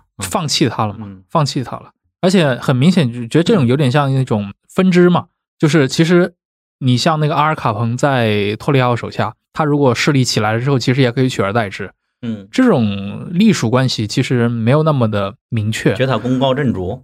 里面不是有一幕嘛，说你可以来当王，然后马克利亚说你倒是可以当一个不错的将军，然后这哥们儿又在琢磨这句话。后来他不是去了当地的一个什么类似于像博物馆一样，有橱窗，橱窗里面有一套那个内战时期的军人，有个将军的什么一套衣服，他就把那个衣服穿穿穿过穿出来了。就这哥们儿有很多很有意思的一些手段，而且他在拿了马赫里亚的人，马赫里亚当时给了他五十个人去打那个大西洋城，最后他把整个大西洋城占下来之后，其实你会发现他好像整个人的势头气势又上来了，对嗯，就跟马克里亚又开始不客气了，压不住了。嗯对，又有点压不住，然后马克里亚好像也也无可奈何什么的，又回了纽约。但是之后就等于是马克利亚下一次就没有什么犹豫，就直接放弃他了。所以后面还有一个利益交换，其实跟前几季一样，就是最终大佬之间做了一个平衡，是 Nike 因为别的关系获得了一个中西部最大的酒庄，然后把这个酒庄转让给了 AR，然后 AR 把海洛因的生意让一部分给马赫里亚，来获得三方的平衡。是的，然后这个海洛因还是靠对梅耶他们的一个欺骗嘛，对，找找警察把他们骗出来的五十磅吧，好像是。他背后真正的解决方式还是这种政治运作嘛，只是说在中间又发生了一些意外，比如说阿尔卡彭他作为芝加哥过来的救兵，对，他把那个路上马赫里亚撤掉的这些人打死了。这个也非常体现 Naki 的一些性格，就是要解决你。对，嗯这个造成了后来到第四季，马格利亚要亲自跑来大西洋城兴师问罪，嗯，然后就说到此为止，嗯，我们之间在这场战争彻底结束掉，对就我也不追究其他的事情了。这季他被逼得太惨了，好像是也是唯一一季他亲自要 开车打枪，对，他那个酒店被攻攻占了呀，对啊，那被炸掉了。不是这 整个那是为数不多的纯是靠动作惊悚感来他的那个维持剧情。姘头也死掉了嘛，是那个应该是那个很有名气的一个小女歌星，对，直接被炸掉。哎，但我觉得这一季里面就体现了 A R 那种忍气吞声，他也被炸了呀，他被炸的灰头土脸的，那脸上流血了，但后来他妈跟没事人一样。对啊，Nike 为了保住自己，还联合了把所有的人都叫来开个会嘛，AR 也过来了，啊但是也不帮他们。而且 A R 是很生气，认为嗯你和马赫里亚关系搞崩了，你们要打仗是你们的事儿。嗯虽然我是你盟友啊，但是他说了一句很经典的话，我当时看了笑死了。嗯，他说：“你居然要求我在纽约这么重要的地方和马赫里亚去开战，就是 A R 是把他当成一种 Nike 对他的甚至是羞辱来嗯来来对待的，所以整个人就是一个拂袖而去的这种状态。就是 A R 这个人真的已经嗯，就 nucky 那个时候突然发现，就是他不能靠的靠不住这些人，都还是利益至上。对对对对，利益至上，所以他最后也是没没办法，只能躲到 Chalky 那里去，躲到黑人区去，对嗯，在那边藏着嘛。这里边比较惨的一个牺牲就是欧文了，他被派去杀马赫里亚。对这个也没办法，也是欧文自己提出来的嘛。他认为自己一个人过去干掉就行了，但是最后也是被告密了。我没有告密，我感觉还是能成的。嗯，但这里面的一条线，其实暗线是欧文其实跟玛格丽特有一段私情，对所以说在玛格丽特阵线的剧情下面，欧文没有办法再继续存在在 Naki 身边，对、嗯。他们应该也是讨论过私奔的问题吧？是。嗯，对，对。一度是要讨论私奔。讨论私奔就知道他要挂了，基本上。是是，欧文死的真的蛮惨的，嗯。虽然没有直接去表现，但被装在柜子里面直接送回来。而且那里面可以从别人转述里面看得出来，在整个的这个大西洋帝国整个体系里面，至少在当时马赫里亚他的势力就是最强大的。就所有人提到各地的黑帮，其实都是那种觉得我也我也我也能抗衡一下，或者嗯互相能打一下。但是提到马克里亚，所有人都不愿意去跟他冲突。嗯对，包括他们去就是 Nike 组织那次开会的时候，就当时应该是除了 AR 还有什么人在上面说了，就是马克里亚他有一支军队，你怎么能去跟他作战呢？所以说他是这些黑帮里边暴力成员最多的。因为他在纽约呀、这个哦纽约肯定是尤尤其在北美上个世纪，比如说二三十年代，最大的势力一定是意大利的这群黑手党黑帮们，靠家族的纽带结成的。那在这里面，芝加哥是一个很重要的一个集团，但是纽约是一个更大的一个集团。芝加哥的集团可能辐射一些中部的一些城市，但是纽约它名义上可以辐射全美国嘛。而且芝加哥跟纽约之间也是那种，其实有点半附庸或者半，有时候在芝加哥出现一些强势大佬的时候可以完全独立，但是在没有像阿尔卡彭、没有像这些人的时候，芝加哥就是听纽约的。那纽约嗯因为纽约太重要了，对，因为芝加哥出名的，包含托里奥、包含卡彭，其实都是布鲁克林出来的。是他们嗯，你可以理解为这种分支机构，对吧？几十人就可以把大西洋城全都搞掉了。但你想，几十个人那是每个人都是拿枪的这种那是亡命之徒。亡命之徒，对他们的这种边缘组织的话，可能有个几百甚至上千人，但是你真正去干活的就就那么些了。而且它背后有个大的背景嘛，就是二十年代那个墨索里尼在意大利在西西里进行扫黑，这个是历史上非常著名的事情，就是逼着大量的意大利的这些黑手党头目，当然是一部分啊，也有一些黑手党头目后来是跟墨索里尼合作的。这很多黑手党的这些群体是离开了当时的法西斯嗯意大利，去到了美国，这个给美国本地的传统的意大利早期移民黑手党群体带来很大冲击。其实第五季里面，马兰扎诺集团跟那个马赫里亚集团的这种斗争，其实就是这个历史大背景下的。像马赫里亚，他在第五季里面上来就跟卢西亚诺聊天嘛，因为他是叫他喊他意大利的名字，那个什么萨尔瓦诺还是叫萨尔多瓦，反正就在那聊天嘛，说我十六岁就来了这儿。但你看，你看剧集里面他是一个四五十岁的人，他十六岁估计是十九世纪末，对吧？他说我十六岁就来了纽约，每天都要打一架，然后说我得奋斗什么的。他里面他在跟马马兰扎诺的战争里面就已经处在一个不利的局面了。但是马兰扎诺其实就是来了，其实没有太长时间，他带来了一批新的，就是意大利那边过来的黑手党，跟他进行一个这样的一个战争。所以说，确实美国当时许多被集权体制打跑的黑手党全来到美国了，相当于这样。对啊，主要是来自于意大利嘛，嗯就墨索里尼这种都是扫黑除恶。嗯，对。这里边应该讲一下 Chalky White，他是唯一讲情义的黑帮了。啊，他是真的讲情义，对，可以看出黑人的那种重情的感觉对但反过来说，你也可以理解为他其实没有退路嘛，啊。对，别人本质上还是有退路的。你看 Chucky White，他他真正能信得过的白人，你说来说去，其实也就只有 Nucky Nucky 了对，其他人他也信不过。你说他 Rostan 或者像罗塞蒂那样的人去找他，但是罗塞蒂跟马赫利亚聊的时候说黑人只能算半个人，嗯，就他是明显是有那种种种种 种族主义倾向的。对 Jeep 找他的时候，就是那种装逼的样子，让他难以接受嘛。对他也是一个很心高气傲的人，但也也也很敏感。但他在没有事情发生之前，他去找 Naki 的时候，Naki 完全不在乎他想要那歌舞厅的事情，对，直到他出事了。是，对，第三季就是一个非常爆裂的冲突，但第三季里面有一个不确定因素嘛，就是那个半脸，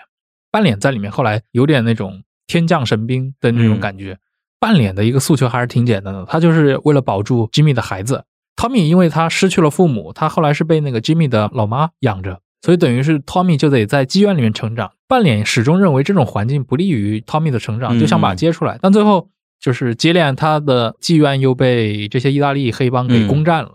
对吧？最后这个半脸实在忍无可忍，我觉得那个镜头还是蛮燃的，就是应该是第三季的第八集的结尾吧。就是他决定要去做这个事情，然后拿出一个木箱子，里面各种型号的短步枪、猎枪、嗯狙击步枪，一个一个的拎出来，然后后面响起鼓声。就大象帝国，它的那个鼓是一个传统异能吧？对就鼓声响起来的时候，其实就是大战要来了。它其实也形成了这种一个声音上的一个识别。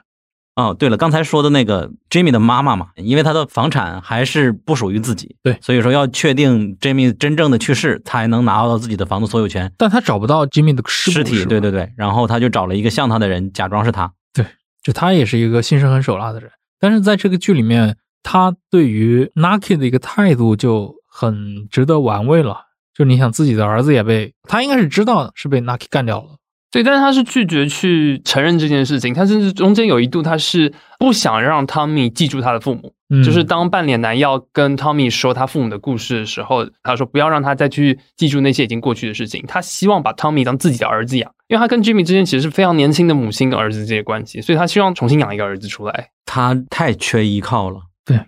我觉得第三季还有一个场景是 Naki 跟他的弟弟被打跑，然后躲到黑人区之后，有一个镜头是呃有很大群的一群车队冲进他们的场域，然后他们嗯以为是敌方要来进攻，然后就准备防御，后来才发现是卡彭带着芝加哥的人马来协助。抽着雪茄，然后嗯扛着一把枪这也是整个五 G 最帅的一个场景了吧？属于下车就说我们花了十七个小时来开车过来，嗯然后现在我需要在们洗洗个澡先洗个澡，吃饱了东西，啊明天早上我们再谈谈到底要杀谁。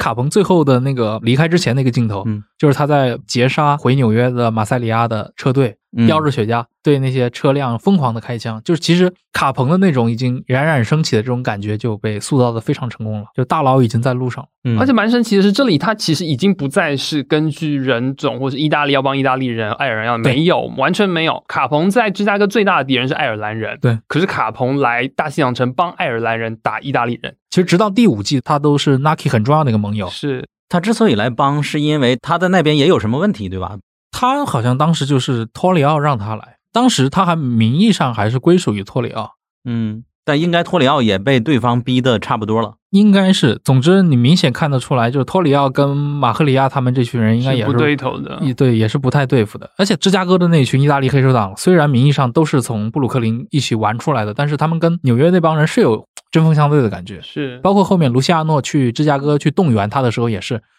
他们那种感情就非常复杂。整个这个城里的混战是历史上的事情，对吧？历史上好像大西洋城没有发，生，应该没有过。。你说这个发生在什么芝加哥，或者发生在纽约都有可能，嗯某些区域。大西洋城这种旅游城市嗯就不太 不太可能。而且比较搞笑的一个场面是，总有新闻发布会嘛，市长说：“呃市长说请你们不要忘记，我才是这个城市的市长。”然后大家都笑了，大家都在问 Naki 嘛，嗯，对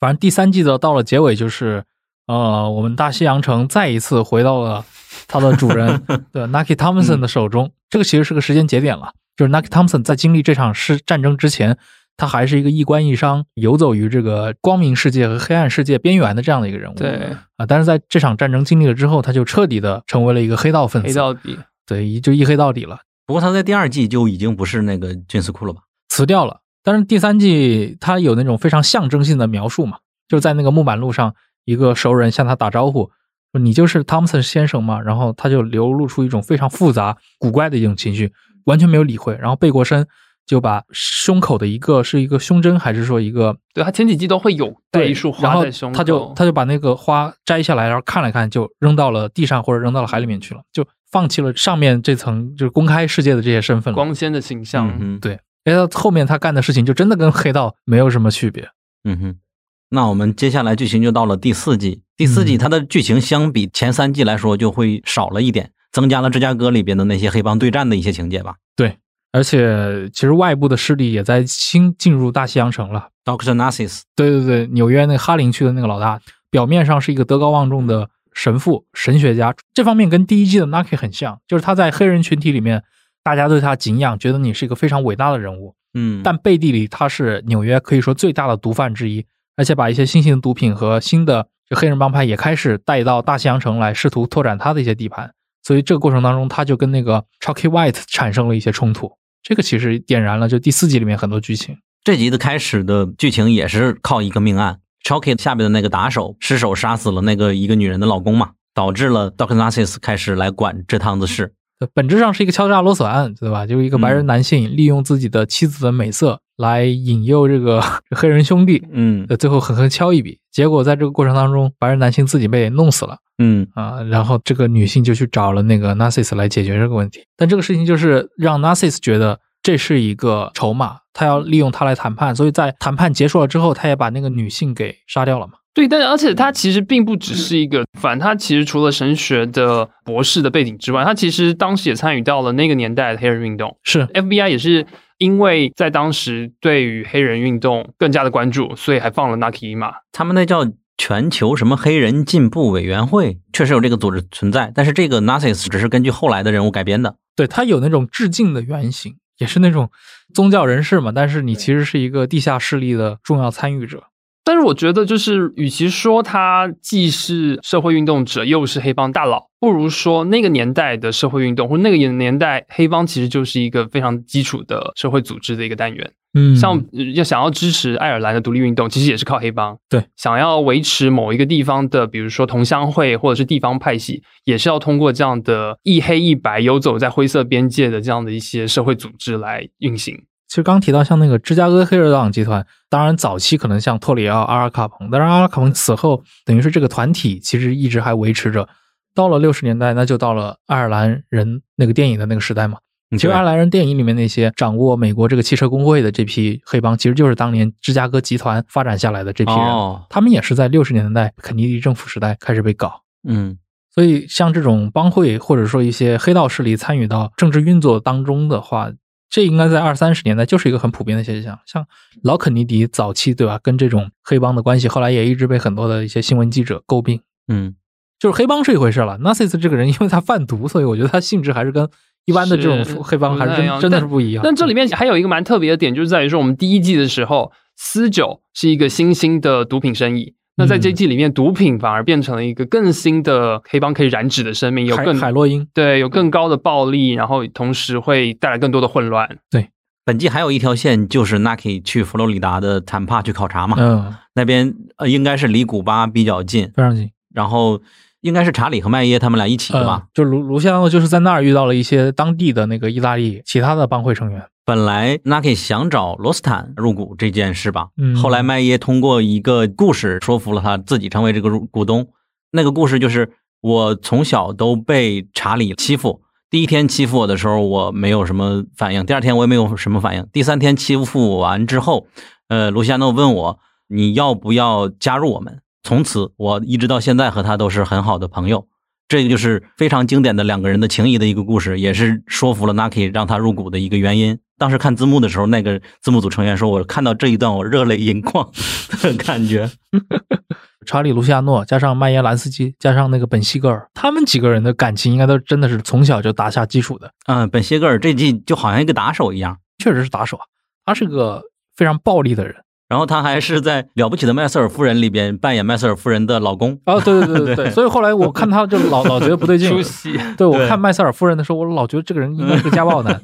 他在里面其实挺神经质的，嗯，是是而且很像一个缩小版的罗塞蒂那种感觉。包括他有些时候会有那种发狂的这种举动，拿着枪打完所有的子弹。而且有一次他在第三季刺杀罗塞蒂的时候，不是扮成暴童吗？对，打中了很多人之后，他非就非常兴奋，然后边跑边咕咕咕这样叫，嗯嗯，就是他会发出那种怪叫声。这季相当于把版图染到了古巴。古巴那边是什么形势？当时呃，二十年代古巴应该还是那种政局变动的时代嘛，因为古巴应该还是从二十世纪初开始就一直处在那种独裁政府啊、军政府，但是同时又跟美国有非常多的联系。他是二十年代是那个马查多政权，然后到三十年代出现了巴蒂斯塔政权，就是政变发生的。这个应该是对应到第五季里面女强人的那个合作者在古巴被杀掉，应该就处在当时政变中的古巴的这个非常混乱的氛围里面。所以那个时候还不是呃革命的时候，啊，不是不是，革命要到五十年代，革革命他们是时间是等不到的。怎么说呢？麦耶是古巴的酒类还是毒品的一个最大的大哦，佬？就是之后麦耶第四季的时候，他牵线跟古巴搭上了关系，然后在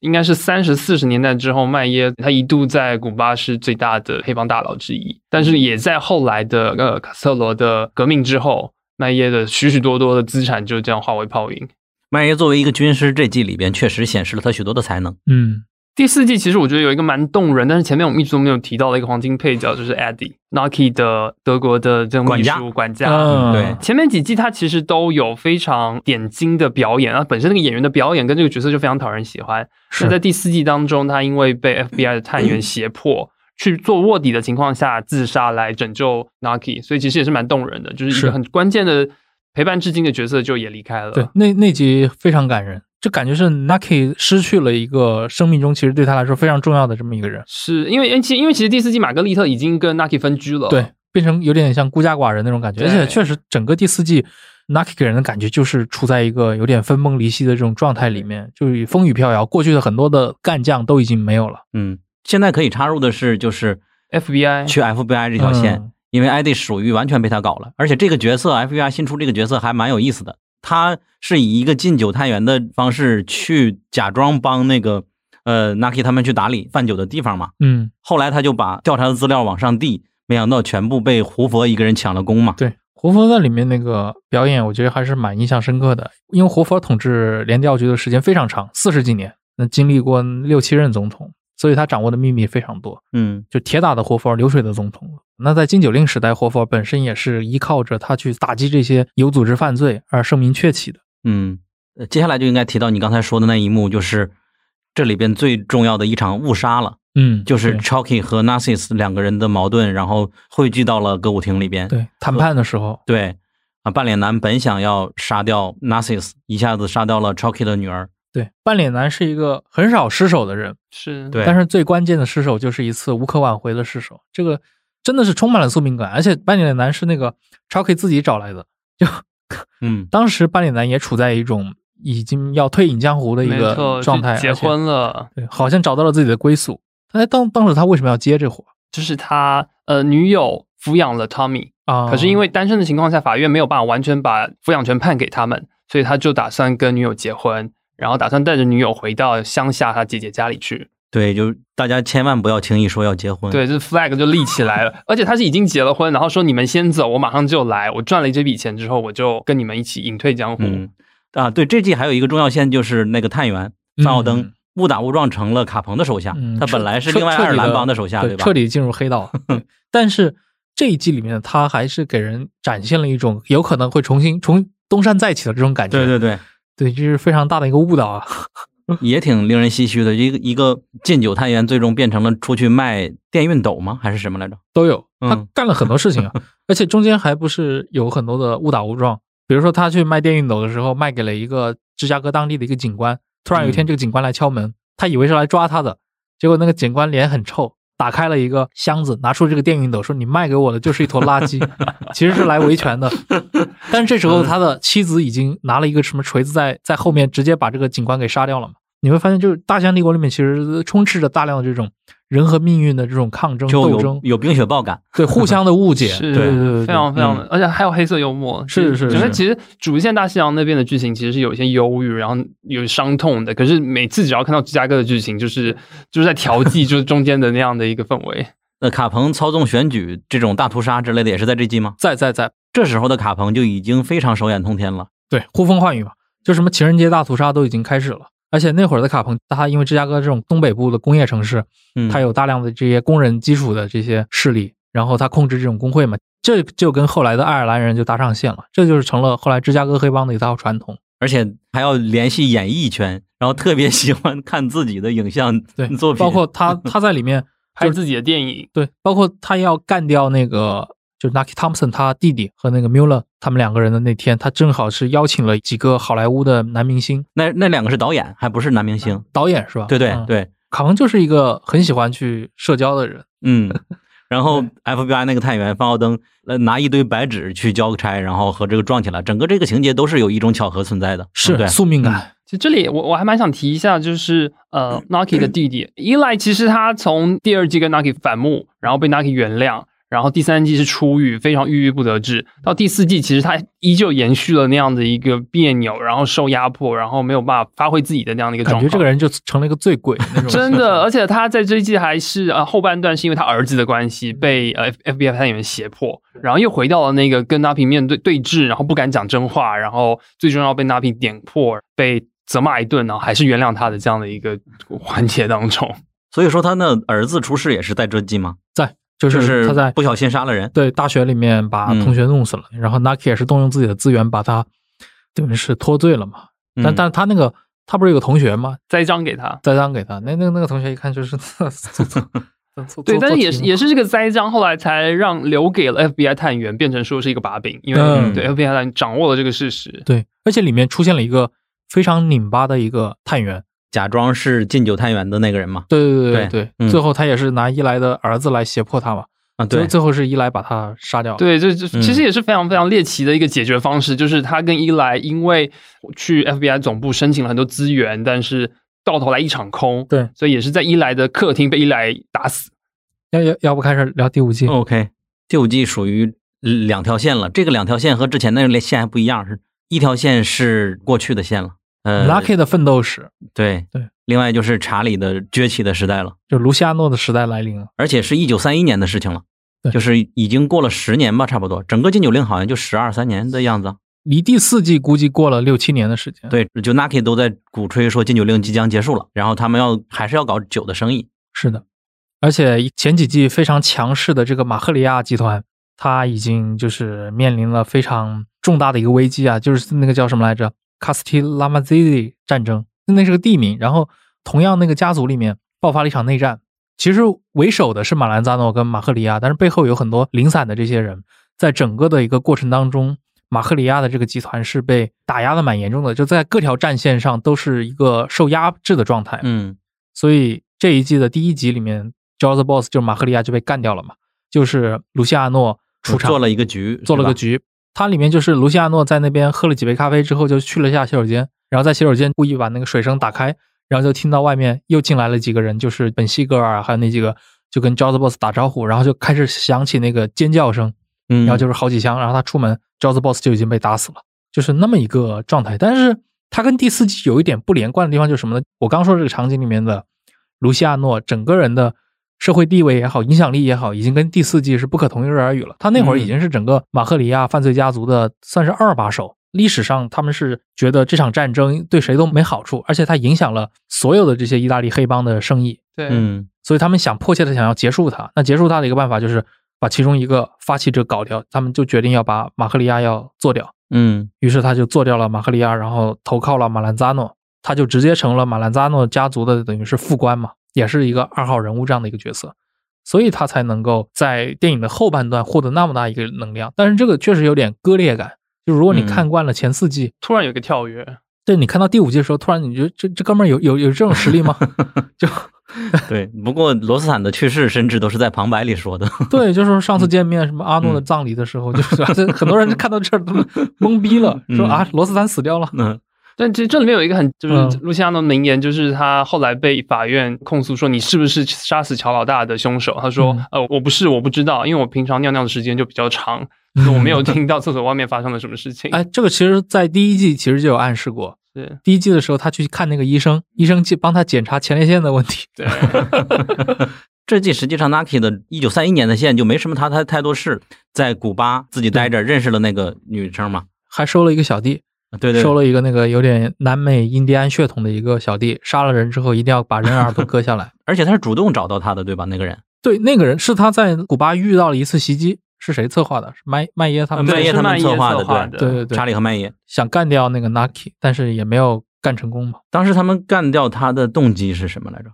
因为从后面的时间上看，麦耶后来是整个去统治了古巴的相关的黑帮生意，所以可能以剧情上的理解，也就是想尽快的推动 Nike 跟纽约方面的对抗。从那个势力上的这样的此消彼长理解，可能也是就是他们想要占领 Nike 在古巴的势力。就其实这里面就含有了几层斗争嘛，一种就是纽约的这些意大利黑帮跟别的一些黑帮的这些兼并战争，嗯，对，但另一层就是这些在传统意大利黑帮内部一种下课上的斗争。当然，主要就是卢西亚诺他们，他们其实一直在挑事儿，嗯，对就，希望你们早点打起来。对，你们打起来之后，我们再 那时候他也不年轻了，就到他们的时候了，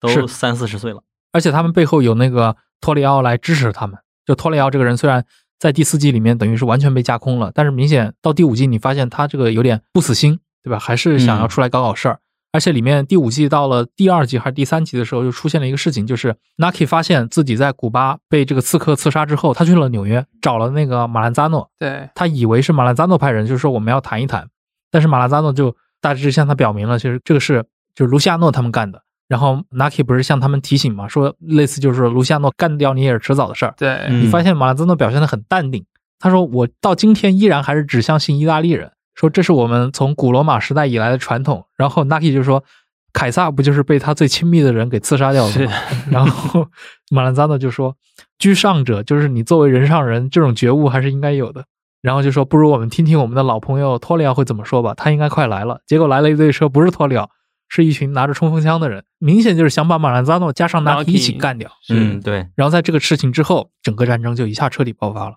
就是一个马兰扎诺加上 Naki Thompson 这么一个联盟对抗卢西亚诺这个集团，对，这个就构成了整个第五季的一个主线。卢西亚诺相当于把自己的上一代干掉之后，他就无法无天了的感觉。对，其实历史上也是先干掉了马赫里亚，然后他成了马兰扎诺家族的一个二把手，但是半年之后他就把马兰扎诺也干掉了。这不这应该是卡彭的剧本，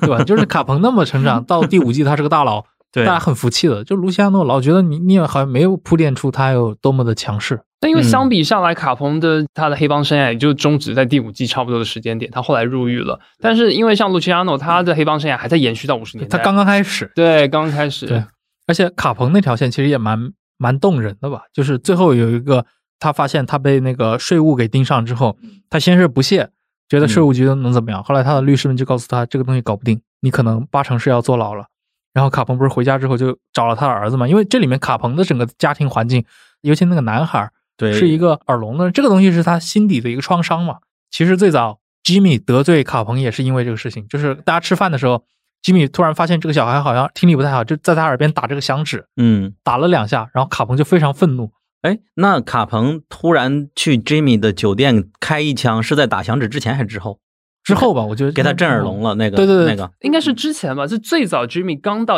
对芝加哥的那就第二哦，第一季的时候，有可能，有可能。那他可能纯粹就是开玩笑。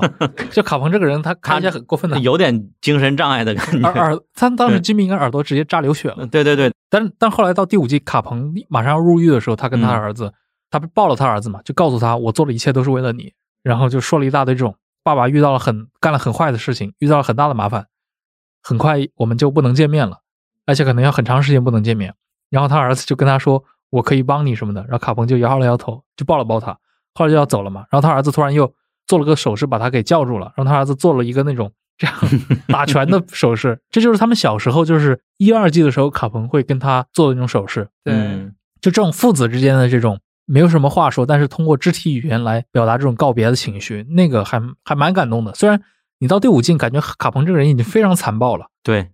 他身边的那些小喽啰，对吧？想杀就杀。这里面有一个相关的史实，是因为卡彭是因为税务问题才入狱的。美国的当时的司法联邦调查机构一直都没有办法去把这些大的黑帮定罪，所以后来好像是通过一个大法官的视线，就是说这种非法的黑帮的这样的经营的活动也需要纳税。通过这一层关系，才有一个突破口，可以去定这些黑帮大佬的罪责。剧情里也交代嘛，他直接跟那个范尔登说，我没有办法用别的方法定他罪，只能用偷税的方法。史实当中的 Naki 也是因为这一层原因才后来才入狱。这些大佬都是因为税务问题，所以千万不要得罪税务局，嗯合法搞你。嗯，呃，伴随着卡彭的没落，那就查理的全国黑手党大会开启，有组织犯罪算是在这个时候正式成立了嘛？对，但是在这个剧集第五季里面，他一定要弄一些戏剧性的桥段嘛，所以他是把它放置在你干掉了马赫里亚，而且是把那个 Naki 的所有的生意都已经拿到手了之后，他开了这个大会。那在历史上其实不是这样子，历史上这个大会就是大家都有参与，哦，而且历史上应该也不是只有一场会，它等于是有点像一个，就是美国的说法是这种所谓的全国有组织犯罪新迪加嘛，就像一个嗯企业化经营一样。嗯没有所谓的大佬，因为传统的意大利黑手党，它一定是有一个所谓的叫 the boss of bosses，就是老板中的老板，嗯他一定要这种头目的形态。意大利语可能是另一个词，但是在查理·卢西亚诺进行改革之后呢，其实这个就废掉了。所以名义上，卢西亚诺跟很多的别的一些头领也都是平等的。哦这些大的犯罪集团里面，最后是一种以投票制来解决。嗯所以他最后用了一个圆桌嘛，大家吃饭。他说我很喜欢圆桌，因为这个对应到第一集里面就是他干掉那个马克里亚之后去见马兰扎诺，马兰扎诺是坐那种长桌，对，然后他坐在最中央，就跟那个《最后的晚餐》一样。然后马兰扎诺自称自己是凯撒嘛，所以他是一个，他是上来就说什么冒牌货都可以接近地位，但是凯撒只有一个，他 就是说他自己。但是到整个剧剧中的时候，卢西亚诺带来了一种新的经营方式，嗯就大家坐在一个圆桌上讨论问题，说所有的行动、所有的火拼战争要经过整个的一个投票批准，他就以一种嗯企业化的运作把它带起来，而且是不分种族的。就虽然卢奇亚诺是电影《教父》的原型人物，但是他本人反而把“教父”这个名称给废掉了，之后就没有再有这个所谓的呃老大中的老大这样的对对对 Go Father 这个称呼应该是那个马兰扎诺和马克里亚应该都用过，对但是在之后你到五十年代，估计没什么人真的自称教父了。而且教父这个原型应该来源很复杂，卢西亚诺肯定是很重要的一个来源，对但是那个甘比诺也是。而且《教父二》里面不是那个罗伯特·德尼罗演那个教父青年时代，对其实里面出现了马兰扎诺嘛，但是作为一个名字啊，只是说那个谁谁谁在给马兰扎诺交保护费。如果你从教父的视角来看的话，就觉得他是一个很不错的人。但是如果在嗯大西洋帝国里面来看的话，就觉得卢西亚诺这个人也真的是小强般的运气啊。呃刚才说的，呃，纽约的五大家族，还有底特律，还有水牛城的势力，当时的整个的势力是怎么划分？现在也是这样子的吗？现在应该早老早就变了。我看到一些新闻报道嘛，一零年之后，欧洲地区就是南意大利那边的黑手党势力，其实复兴的还挺厉害。哎，这个其实跟我们中国还有点关系啊，就是因为西西里的这种传统的话，黑手党入会仪式要跪在一个圣像面前，嗯一般就找一幅油画来跪在上面，然后要割开自己的手，把血滴在那个圣画上，然后把那个画再烧掉。嗯所以每年的黑手党入会仪式呢，需要非常多的这些油画的复制品。哦，前几年你知道吧，就 FBI 发现了一件事情，好像意大利黑手党掌握的几个主流账号跟中国广东大芬村里面的某几个电商账号一直有这种长期的联系。他们以为当时以为是洗钱，嗯，结果查出来发现这个整个村子的人都在画油画，而且画各种各样的圣像画，就通过电商渠道卖到海外去，然后买家就是这些欧洲的这些黑手党，就是这种产业。那通常的话，一幅高仿名画的话，价格就是三四百美金，非常便宜。那过去那种五大家族纽约的，属于是维持很长一段时间吗？这个应该是维持到了六七十年代。《教父》这本小说其实是七十年代初出版的，它在当时其实激起了很大的一个公众讨论，包括整个的六十年代肯尼迪政府时代开始的对这种有组织犯罪的打击，它其实还是摧毁了很多意大利的这些核心的一些组织，比如说芝加哥集团，他们在卡车工会这块其实受到了非常大的一些影响。应该是到六七十年代，意义的这些黑帮大不如前了，而且六七十年代新的犯犯罪形态出现了。包括那些黑人黑帮的兴起，包括墨西哥裔黑帮的兴起。那后来我们在美国的街头文化或者在说唱里面可以听到那种所谓的血帮、瘸帮嗯这样的一些组织，都是七十年代出现的。从我的角度看啊，你到今天的话，黑帮这种形态，它还是一个根植于下层社会的一种组织形态。通常就是你就只能干一些泊车、开洗衣店、收保护费、靠体力吃饭。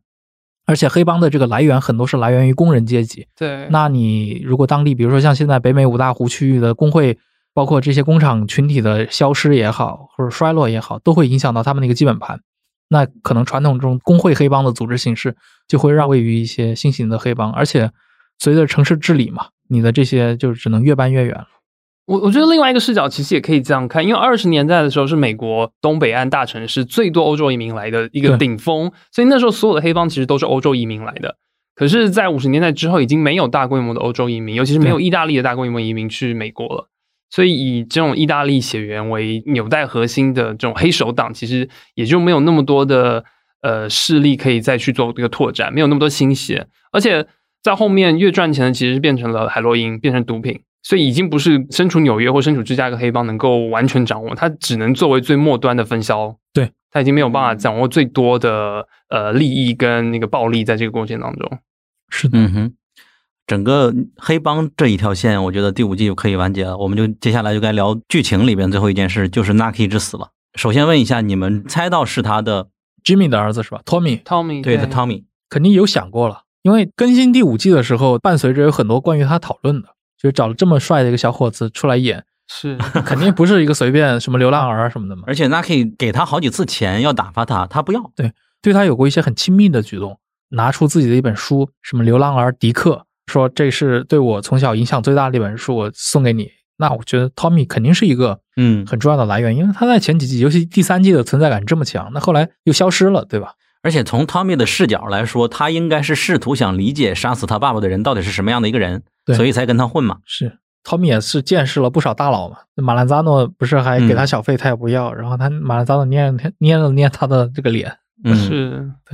而且我们都以为事情都结束结束了了的时候，嗯，他突然来了一枪，甚至还有人怀疑他不是真的死，但这不可能嘛？对对嗯，，对，就很多人在讨论那个问题，就是 Nucky 最后的一句话嘛，嗯就是 Tommy you don't，他没说完，这就是说 Nucky 到底想说什么，对吧？有所以有很多猜测，在后面也是很悲剧性的，对对对，嗯。有很多人也认为说，因为 Naki 知道后面有跟着几个联邦警探，啊，而且他几乎是被刺杀的第一时间，Tommy 就被后面的那个便衣给制服住了。对，他死前他有去过一个小房间，就是游乐场一样的那个，嗯。好像暗屋，还有一个模特类的女性吸引他过去的，好像是。其实都不是吸引了，就是邀请他进那个棚里面，说你在里面能看到未来，嗯，他就去看了一下，就是一个电视机。但那段有点隐晦了，就有点跟未来打通的这种感觉，嗯可，能时代变了或者怎么样。你们对这个年轻版的 Naki 的角色选择怎么样？哦，我觉得太他妈像了吧！是吗？你很困难，要在美国找一个能嗯演年轻版的史蒂夫·布西密的人，这这不是随随便便你找一个人来演，对吧？嗯，就我觉得那几个选角，年轻演员的这些选角都蛮好的，对，就至少做出了那种质感，所有人在年轻的时候都很美好，就是这种感觉。也也可能是加了滤镜的回忆滤镜。我还喜挺喜欢第五季里面这些人的结局的，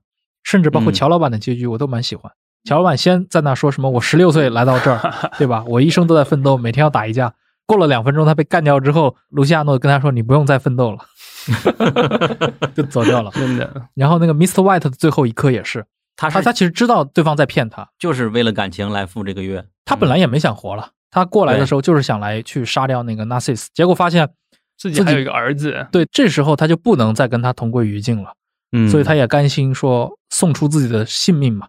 换取这母子平安。而且那个 Narcissus 也很明显，就是他故意演了一出戏，就你也可以把它理解为两人互相配合，也可以理解为他单方面去骗那个 White，对吧？对这个可解读的地方太多了。对，Narcissus 是说我现在需要跟那个卢西亚诺他们去搞，说我刚刚开了一场会，简直不是开会，是卢西亚诺单方面下达他的旨意给我。意思，嗯他的意思就是说他不想再跟卢西亚诺有合作了。他说他需要人手，希望 Mr. White 加入他们。嗯，就反正是当着母女的面说了这些东西，然后出门的时候是安排就是枪手来终结 Mr. White。那个时候你又反映得出来，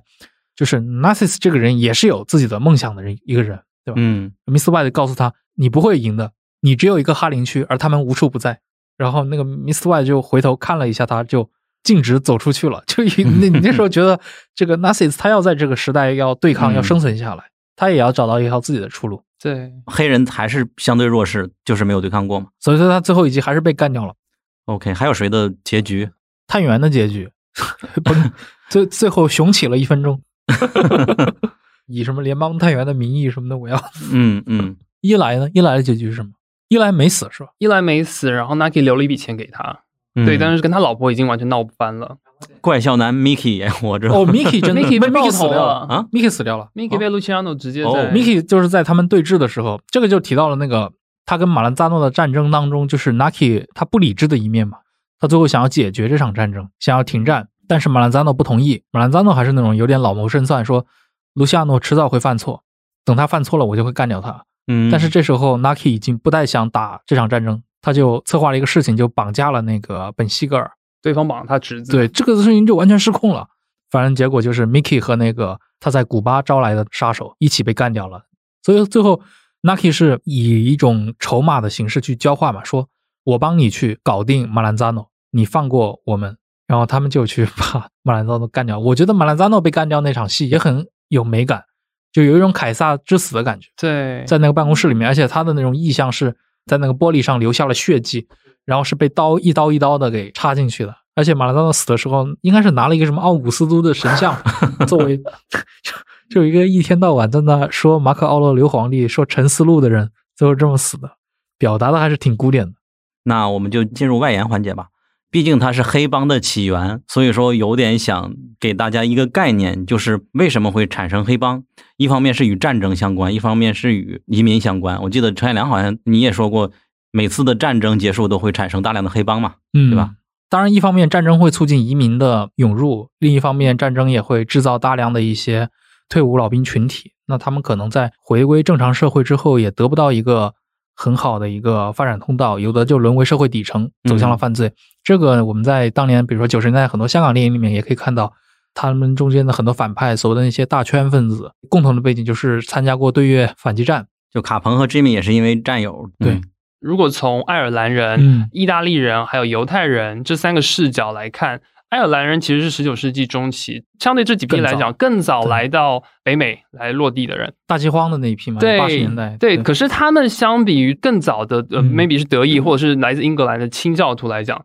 他们已经失去了最先的优势，嗯他们没有办法占领最多的耕地，他们只能在大城市里面试图从最低层的工人的身份开始去呃努力奋斗。码码头工人做起。对对，然后看到一种说法是，当时的爱尔兰人在呃社会的评价当中是仅次于黑人最不堪，然后生活习性最不被大家所接受，然后最不遵守秩序。后来这个地位被意大利 利人继承了。是嗯对，所以《冰雪暴》第四季第一集里面那个黑人黑帮的领袖跟那个意大利黑帮的那个首领在公园里面谈判的时候说。我前天看到一块牌子，上面写着“黑人和意大利人禁止入内”。他说：“你你不要以为你比我高 高明多少。”那个马丁斯科塞斯当年拍那个《纽约黑帮》嘛，讲的不就是什么死兔帮和一个 就是很很奇怪的名字。现在感觉所有电影都穿到一起了。因为纽约黑帮讲的应该是六十年代的故事，因为最后嗯。是以那个联邦军队进入纽约城为一个历史背景，镇压为镇压那个是在林肯时代嘛，呃我觉得还有一个背景，是不是因为美国当时刚建国，警察制度还没有起源？应该有相对的一个有有一个关系，但我觉得更多是一个什么呢？就是城市文化嗯。在建立起来，然后移民抱团，对工业城市出现了大量的移民群体，因为乡村社会，比如说你都大家都是靠农业的话，我的土地都是分好了的，是你新来了一家人或者新来了几百个外地人，你你在这靠什么生活？嗯你除非当我的佃农，对吧？但如果是在城市里面，新的移民就可以去找一些底层的一些工作岗位，比如在码头上做工，嗯在餐馆里面端盘子，这也造成了在这种城市移民群体中可以出现大量的一些乡村宗亲的抱团啊。这个在华人社区里面，在意大利人社区里面都是这样子嘛。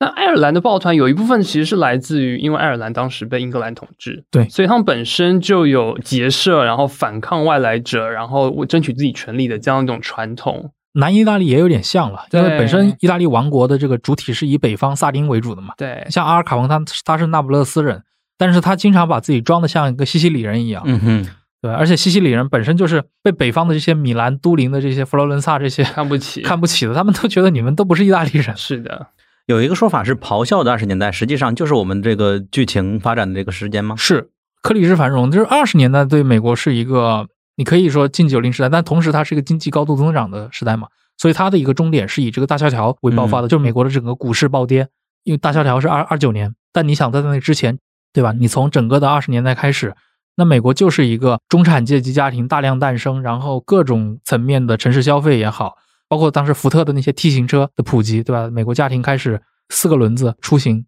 包括大众艺术也好，电影啊这些新的百货公司，这样新的一些形态都在各地繁荣起来，而且内陆的这些大中城市慢慢开始都从小的城镇变成一个大的城市的这个过程当中，嗯，其实美国这个时期的腐败应该什么时候算是好缓？我我感我感觉其实应该还好。我觉得真正说腐败的话，可能我觉得可能十九世纪末，就是美国有所谓的镀金时代，对，嗯，就那那那个年代的美国政府整个的一个职权也好什么的，美国的腐败它存在的一个问题就是它可能更多是一个由这种资本方来主导的。就是美国从它建国开始的话，它的政府职能职权是相对比较小的，嗯无论是它的一个文官集团，还是它的整个的军队的规模。所以在二十世纪初的时候，出了一批这种所谓的进步主义者，比如说老的那个罗斯福，罗斯福、西奥多·罗斯福，对吧？他去参与那种所谓的反托拉斯这些法案，拆分了后来像标准石油啊这些大的一些集团。在这个之前的美国，就是腐败当然是一部分，但另一部分可能就是一个法治的松溃，包括整个洛克菲勒的那个 诞生的过程当中，我推荐大家去看一部书，叫做《美国石油简史》，还是叫《美国呃石油公司简史》。回头我可以好好找一找这本书。这本书是一本一九一几年出的书，它讲的是十九世纪的洛克菲勒整个崛起的过程。你通盘看下来，他们真的就是有点像黑社会那种嗯石油托拉斯嘛，他们就是去以托拉斯的名义去一个一个油矿去谈，加入我们的就大家一起来发财，不加入我们的就通过各种手段来把你干掉，让你家破人亡。他就通过这种形式统一了几乎就是整个美国南部的这个石油能源市场，包括十九世纪下半叶整个的西部的那套文化。为什么今天的人觉得那是一个，对吧？就无法无天的时代。一方面警力的匮乏肯定是一个重要的原因，另一块就是就是你的执法效率的问题。嗯，这个一直到二三十年代都是类似的。美国的很多的一些职能部门都是从二三十年才开始建立，比如说像联邦调查局，它二十年代才正儿八经的开始有了这样的一个雏形出现嘛。那到四十年代可能出现了像中央情报局这种。其实我觉得美国这种大政府也是慢慢的在二十世纪前半段被慢慢搭建起来的，也是罗斯福新政的福利制度才建起来。我觉得罗斯福是个很关键的人，很多人指责罗斯福，认为他是个独裁者嘛。他试图给这个国家机器增加了非常多的一些集权功能，对吧？当然也留下了一些问题。但在那之前，那确实就是一个政府可能比较弱势。那地方很多官员，比如说我觉得像那个 Nucky Thompson 这种，就是一个很典型的这样的人。他们在地方上可能就会将个人的一些能力发挥到极致，嗯，从而去影响当地的一些政治运作也好，商业利益的分配也好，甚至是一些黑色的一些交易。有一种说法是说，禁酒令的推行其实也是在华盛顿的进步主义者希望去打碎各个地方的势力，因为酒馆其实是早期一些政治活动的中心，对，饮酒也只是一些大城市移民的一个很重要的习俗，所以清教徒或者说他们是想要通过禁酒令的一种方式来，并且净化全国的这样的一个政治氛围。这个是很有可能的，而且禁酒令这个法案能够被通过，其实很多人没没有真的想过，就跟一六年没想过 Trump 真的能当选一样。很多人是抱着这种心态，就是他的那个得票比应该是个非常微妙的比例。禁酒令的历史这段，我推荐大家去听那个 JustPod 旗下有一档播客《杯弓蛇影》，其中有一集是沙青青老师和两位主播一起来聊整个的美国的禁酒令前后的这段历史，也非常有意思。嗯，串场大王沙青青老师。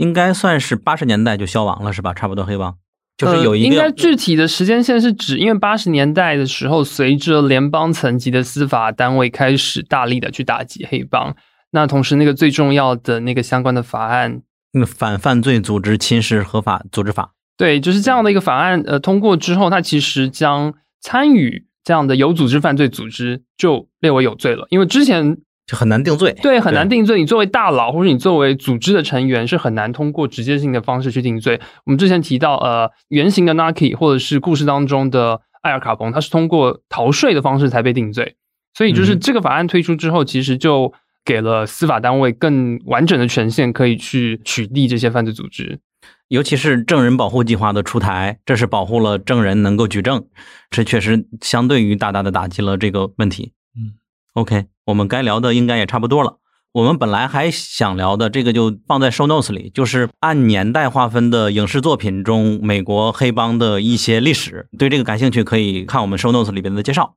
好呀，然后以马丁斯科塞斯的一段话来总结今天吧，就是大西洋帝国提供了一个极佳的背景，让我们讲述政治种族关系和现代美国的形成，从没有组织犯罪讲起，一直拍到大家族的结盟。我们用超过了五十六个小时讲述了这个故事，这让我们能够充分挖掘角色的内心、人物之间的物种关系。作为一个讲故事的人，这种感觉是无与伦比的。然后里边的 Doctor Narcis，西部世界里边的伯纳德说：“我在演这个剧的时候，有一种堕落的温暖从节目中 散散发出来。我感觉我看剧的时候也会有这样一种感觉，会有会有会有这种堕落的温暖，形容的非常妙。那。今天的节目就差不多了，那就谢谢程彦良还有凯，谢谢两位啊，谢谢小洛，希望下一次还能有机会和你来聊，有许多事情实际真的是聊不完。好呀，好呀，好呀，对，OK，那就谢谢大家，再见，拜拜，拜拜。如果你喜欢本期节目，希望你去苹果 Podcast 给我们一个五星好评。如果你想和主播们互动，欢迎来小宇宙给我们评论，也欢迎你在小宇宙购买我们的付费节目《英美剧迷进阶指南》。同时，网易云音乐、喜马拉雅、汽水等 App 也会同步更新我们的节目。我们下期节目再见。I wish I was in Carrickfergus only for nights, nights in Ballygrand. I would swim over the deepest ocean, the deepest ocean, for my love to find. But the sea is wide, and I can't swim over. Neither have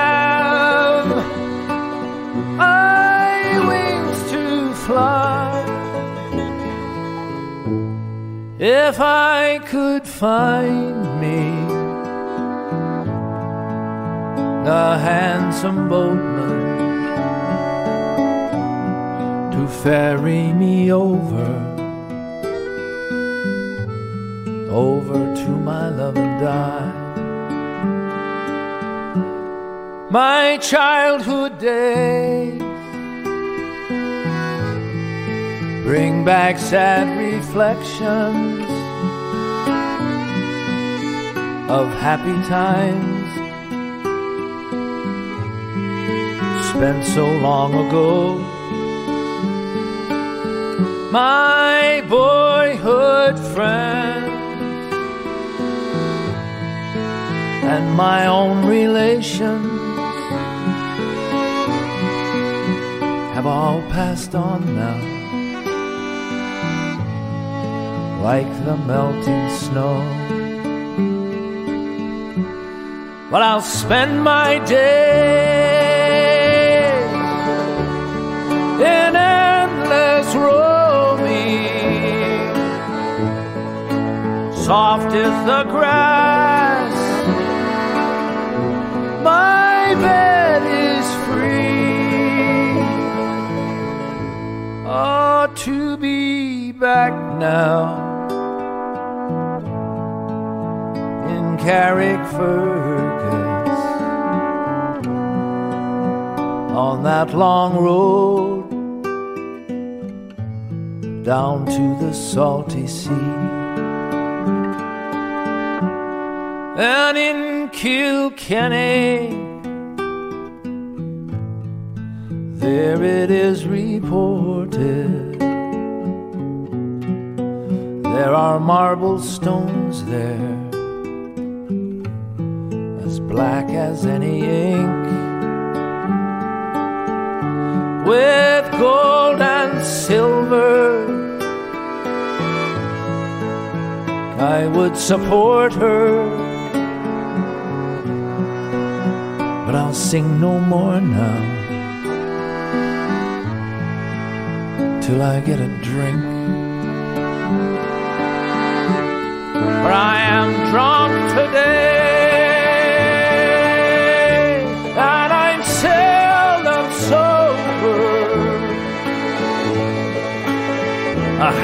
handsome rover